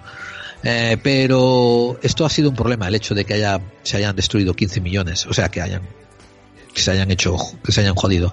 O sea, solamente lo comento, ¿no? Que, sin embargo, aquí van, el proceso de vacunación en, Estados Unidos va viento en popa a toda vela. Esto, ya han abierto el sistema de vacunación a todo el mundo. A todo el mundo. Ya antes, hasta hace un mes estaba restringido a mayores, a gente expuesta, no sé cuánto. Y ahora lo han abierto a todo el mundo. Y te comento que yo me he puesto la moderna, eh, no me ha crecido una cola, no me han, no me ha caído el pelo, no, ni hostias en vinagre, y ya me va mi segunda dosis dentro de una semana. Aquí en España es todo lo contrario, vamos lentísimos. O sea, es... mm, Creo que a los mayores de 80 años han vacunado casi todos, pero todavía quedaba alguno igual, algo así. Después dep- depende de la provincia, hay algunos que van mejor, otros que van peor. Empiezan a vacunar por encima de los 60. Creo mi padre, le va- mi padre se va a poner la primera vacuna el martes. Que tenía que bajarse a Madrid para poder vacunarse. Y tiene 66, 67 o algo así, ¿eh? Y en Madrid. Y además le toca la astra, la astra esta, que es la que te durante un día estás chungo. Tú te pones la vacuna y durante un día es como si te hubieran pegado una paliza. Tienes que tomarte, eh, Sí, ¿cómo sí. se llama? Una aspirina o, bueno, o algo parecido para que te sienta un poquito mejor, ¿no? Pero bueno, después quedas bien. Pero sí, sí, aquí de hecho es noticia precisamente lo lentos que vamos con respecto a Europa, ¿no? Que había una noticia, que había un meme por ahí que dice, somos los décimos en vacunación en el mundo y tal. Pero claro, tú veías en la lista y venías que en el puesto 3 había 5 o 6 países, en el siguiente puesto había otros 4, o sea que éramos igual los 30 o Qué los cabronada, 25, tío, ¿no? qué cabronada. Sí, sí, sí. Eso sí. lo había puesto la sexta, ¿no? Era como... Y después había el meme que decía, personas que han estado en la luna. Está Armstrong, que ha estado tres veces. Está Pepito, que ha estado dos. Y yo, que he estado cero veces. No, estoy el tercero en la lista. bueno, es la, la- lo que es la, eh, la manipulación de la información. Sí, aquí tenemos un problema de rapidez y, y tengo serias dudas de que salvemos el verano en España. Y no me cabe la menor duda que en Estados Unidos eso lo tienen claro, que la economía depende de las vacunas y en eso están poniendo mucha prisa. Aquí no, aquí estamos con una parsimonia como que no va con nosotros. Aquí Ayuso, por ejemplo, durante la Semana Santa ha cerrado los centros y no ha seguido vacunando. Ay, Ayuso, en, Ayuso. en otros países se vacuna 24 horas al día. Te toca ir a las 5 de la mañana, pues Claro. a las 5 de la mañana, porque de ello dependen. Tú imaginas, con que una vida dependa de una vacuna, ya, ya te merece la pena hacer las 24 horas y los turnos y todo. fíjate. Definitivamente, chaval, definitivamente. Definitivamente. Eh, y en cuanto a, bueno, a ver, esperemos que vaya progresando mejor, no sé, no sé qué decirte, tío, espero que vaya progresando mejor por el amor que le tengo a España y a los españoles y a la gente buena que hay en España. Esto y tal, si no me tendré que dar un viaje por ahí y llevarme algunas vacunitas en la, en la saca para repartir entre los colegas. Esto, ¿y qué hay de correos de oyentes? ¿Algunas cosas dignas de comentar? ¿Tú crees? Ah, pues voy a entrar, voy a entrar en en Evox, que no lo tenía puesto. Di- di- habla, ¿tú tienes tú algún correo? Sí, a mí me. Yo estoy mirando los antiguos. Acaban de alguien comentar en el, que- el programa que hicimos, el 173, la censura en las redes sociales con Miguel Ángel Ruiz. Jordi dice: Muy interesante la visión de Miguel Ángel, sin acritud. Eh, celebro que se dé una visión diferente a la habitual de Gerald. la izquierda más buena o la derecha más mala. O de David, cuando los comunistas nos unamos, y así que sí. Revolución. Insisto con cariño, revolución. sí. Insisto con cariño, lo simplifico. Ya, ya son años escuchando el podcast y os escucho igual, pero sinceramente difiero de vuestra opinión bastante en tema político. Un saludo. Ah, yo no me identifico con izquierda más. bu- Pues sí, bueno, te- lo escribiste bien, Jordi. Dijiste izquierda más buena, derecha más mala. En eso sí estoy de acuerdo. Me parece que muchas opciones de la izquierda son mejores que las de la derecha. Eso estoy de acuerdo. Pero eh, también opino que hay grandes hijos de puta entre los dos, o sea, derecha e izquierda. Eh, así que, eh, bueno, en fin, no me pidas que me, que me quede en una raya. Yo prefiero moverme para que no me den las pelotas. Pues ¿Tú mira, qué tienes ahí? Yo tengo por aquí eh, Shibuka, dice, antes eras chévere, 2016, no sé qué te ha pasado, parece que te subieras las chuletas. No sé muy bien qué quiere significar, pero me ha parecido pertinente decirlo. Cipriano Vaquero Gómez dice, por cierto, David, he escuchado varias veces tu vídeo sobre Juan Gorro de Plata Lancam y es buenísimo, muy en la línea de los frikis, de los freaks que citáis en este programa. Pues sí, sí, la verdad es que ese vídeo me ha dado muchas alegrías y, ha- y algún valor eh, monetario en YouTube. Es lo único que hay de Fran Lancam en YouTube ahora mismo todavía. Qué bueno, tío. Y, y mucha gente me sigue escribiendo sobre a favor y en contra. Es muy polarizada la opinión sobre Juan Lancam. Sí, De que si yo soy un ignorante, que no sé nada, que cómo te ríes de él, que él sabe la verdad y tal. No acertó una en su vídeo, no acierta una. o sea, iba a venir. Trump a salvarnos, ¿no? Eh, Maga Army a salvar España y va a ser El que no. Army. Que. Pedro Sánchez iba a marcharse del país y porque no tenía apoyos y ahí sigue el tío. Bueno, no sé, una serie de cosas que, pues bien, bien, me parece significativo. No, sí, alguno de esta gente en serio que, que, que parece como que comparten un cerebro entre, entre los 20, ¿no? Y tal, en serio. Sobre todo los, ¿cómo se llama? Los, los, los cuanoneros, joder. Eh, también me estaba recibí un, un, un artículo de salón.com hablando sobre cómo muchas familias en Estados Unidos de América, después de, del fiasco que hubo del asalto al Capitolio, cómo muchas familias se han disgregado y han dejado de hablarse entre ellas porque los padres todavía son muy trumperos y los hijos se han vuelto más izquierdas y tal. Y que, y que, y que el QAnon y el trumpismo ha creado una brecha en las relaciones familiares en Estados Unidos, tío. Eso Eh, me mucha- recuerda, me recuerda al franquismo, ¿no? Que son los hijos precisamente de la gente adinerada eh, la que rompe y es la que hace la lucha obrera, ¿no? Esa, esa fricción generacional, ¿no? Que suele ser los jóvenes más de izquierdas porque quieren movilizarse y quieren romper y los padres que son los conservadores.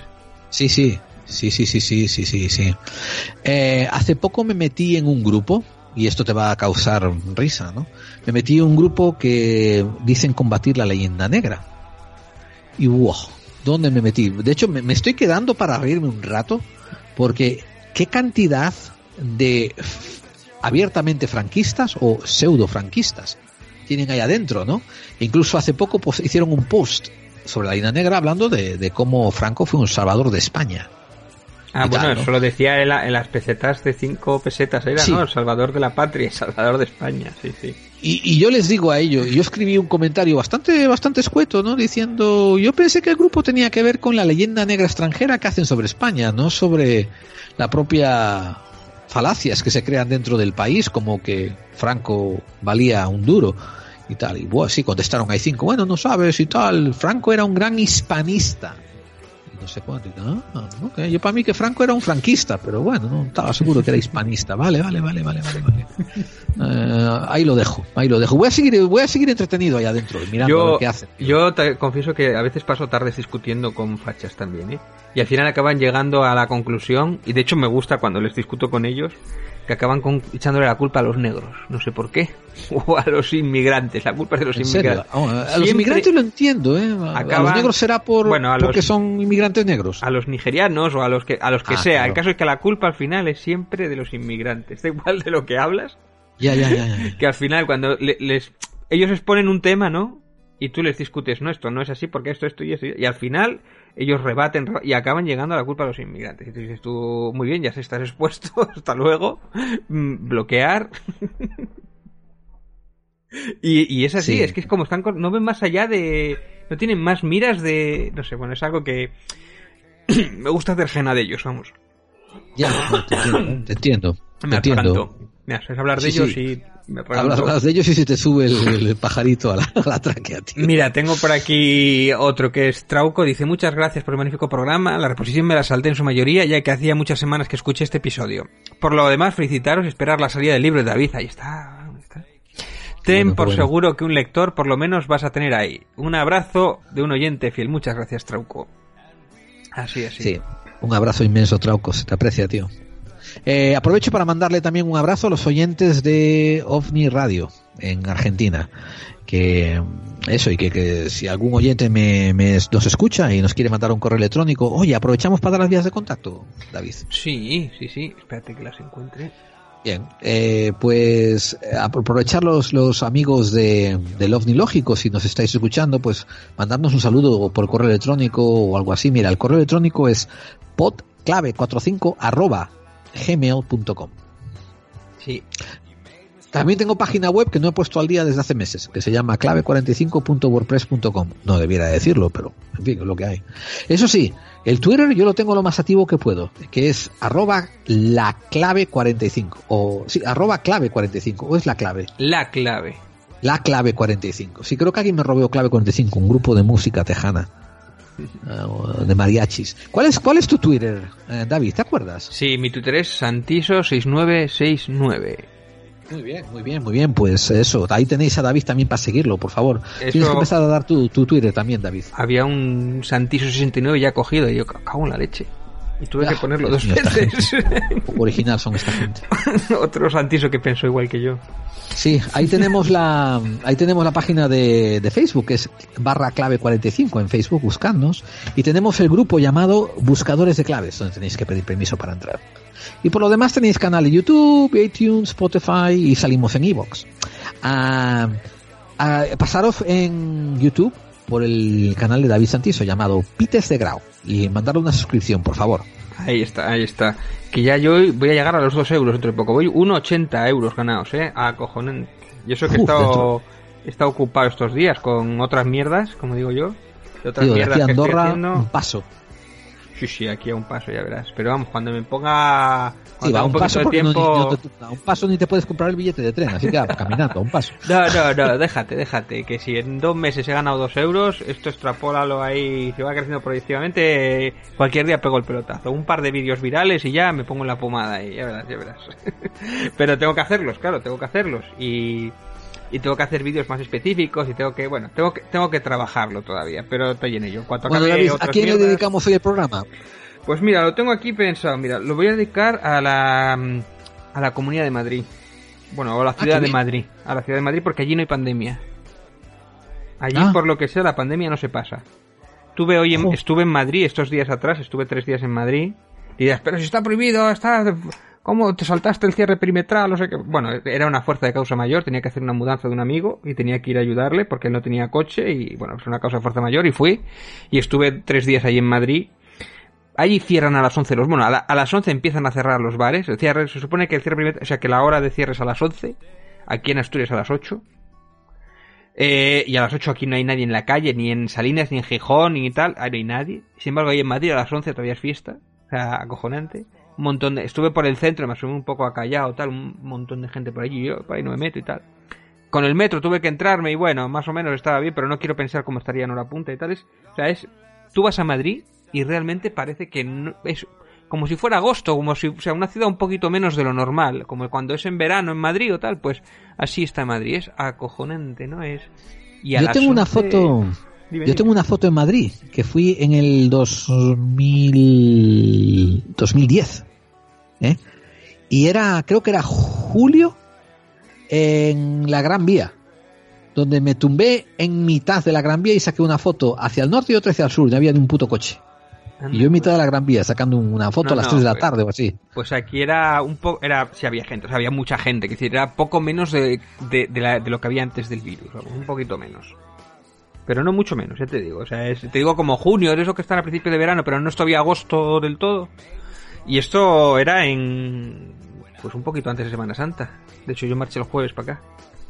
Bueno, pues yo se lo quiero dedicar el programa al grupo de los que combaten la leyenda negra española y que piensan que Franco es un gran hispanista. Lo- En serio, esta, que vamos, es como un unicornio, ¿no? Quieres combatir la leyenda negra española, pero al que más hunde a España en la miseria para que crean leyenda negra sobre él, lo pones como el gran adalid. O sea, o sea que, Dios mío, esta, ay, Dios mío, ahí, ahí os lo dejo, disfrutadlo, por- con todo el- con todo mi cariño, para que luego me digan que no me llevo bien con la derecha o que la izquierda y no sé qué.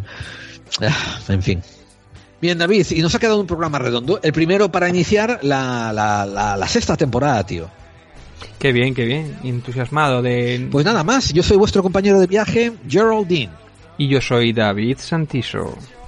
¿Y qué haremos dentro de una semana, David? Pues igual visitamos las tierras áridas y ardientes de Egipto. Ah, bueno. Eh, yo esperaba que me contestase lo que hacemos cada semana, intentar dominar el mundo. sí, arreglarlo. arreglarlo. Arreglarlo. Venga, pues nada más amigos, esto, esto ha sido Clave en 45, ese programa que nosotros hacemos para aquellos que intuyen Que las conspiraciones existen. y nos y los concertamos aquí en una cita, ¿eh? dentro de siete días, ¿verdad David? Tú vas a estar al pie del cañón. Al siempre. pie del cañón o al pie de Anubis o alguno de estos. o de Ra. bendiga. Eres, eres el viento debajo de mis alas, eres lo que me impulsa a estar aquí. Muy bien. Venga, hasta la próxima semana, luego, hasta luego amigos. Hasta otra.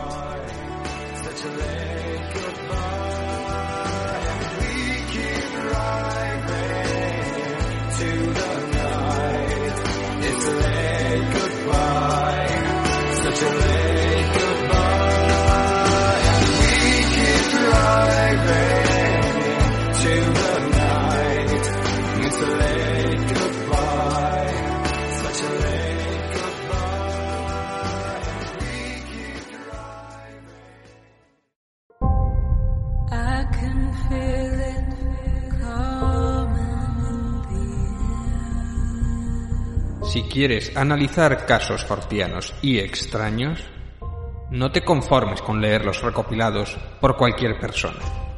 ¿Por qué no eliges al autor que ha recorrido medio mundo buscando los casos y entrevistando a los testigos?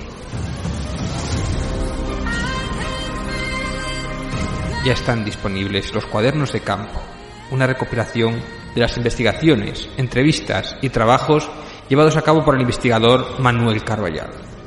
En estos cuadernos de campo encontrarás volúmenes detallados que no solo cubren entrevistas, sino que hacen diagramas, muestran ilustraciones y abren temáticas desde el satanismo, encuentros cercanos con lo desconocido, ovnis y todos los temas de lo paranormal.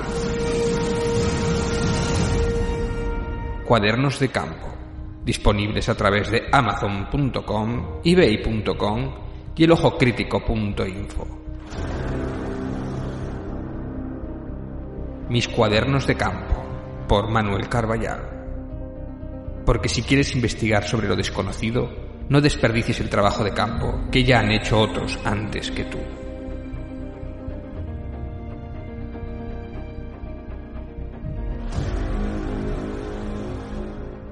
Si crees que ser racional es mirar al universo a la cara y no acobardarse. Si opinas que donde hay duda hay libertad. Si piensas que es mejor encender una vela que maldecir la oscuridad. El Ojo Crítico es tu revista. Porque el conocimiento es el antídoto contra el miedo. Contra el miedo. El Ojo Crítico.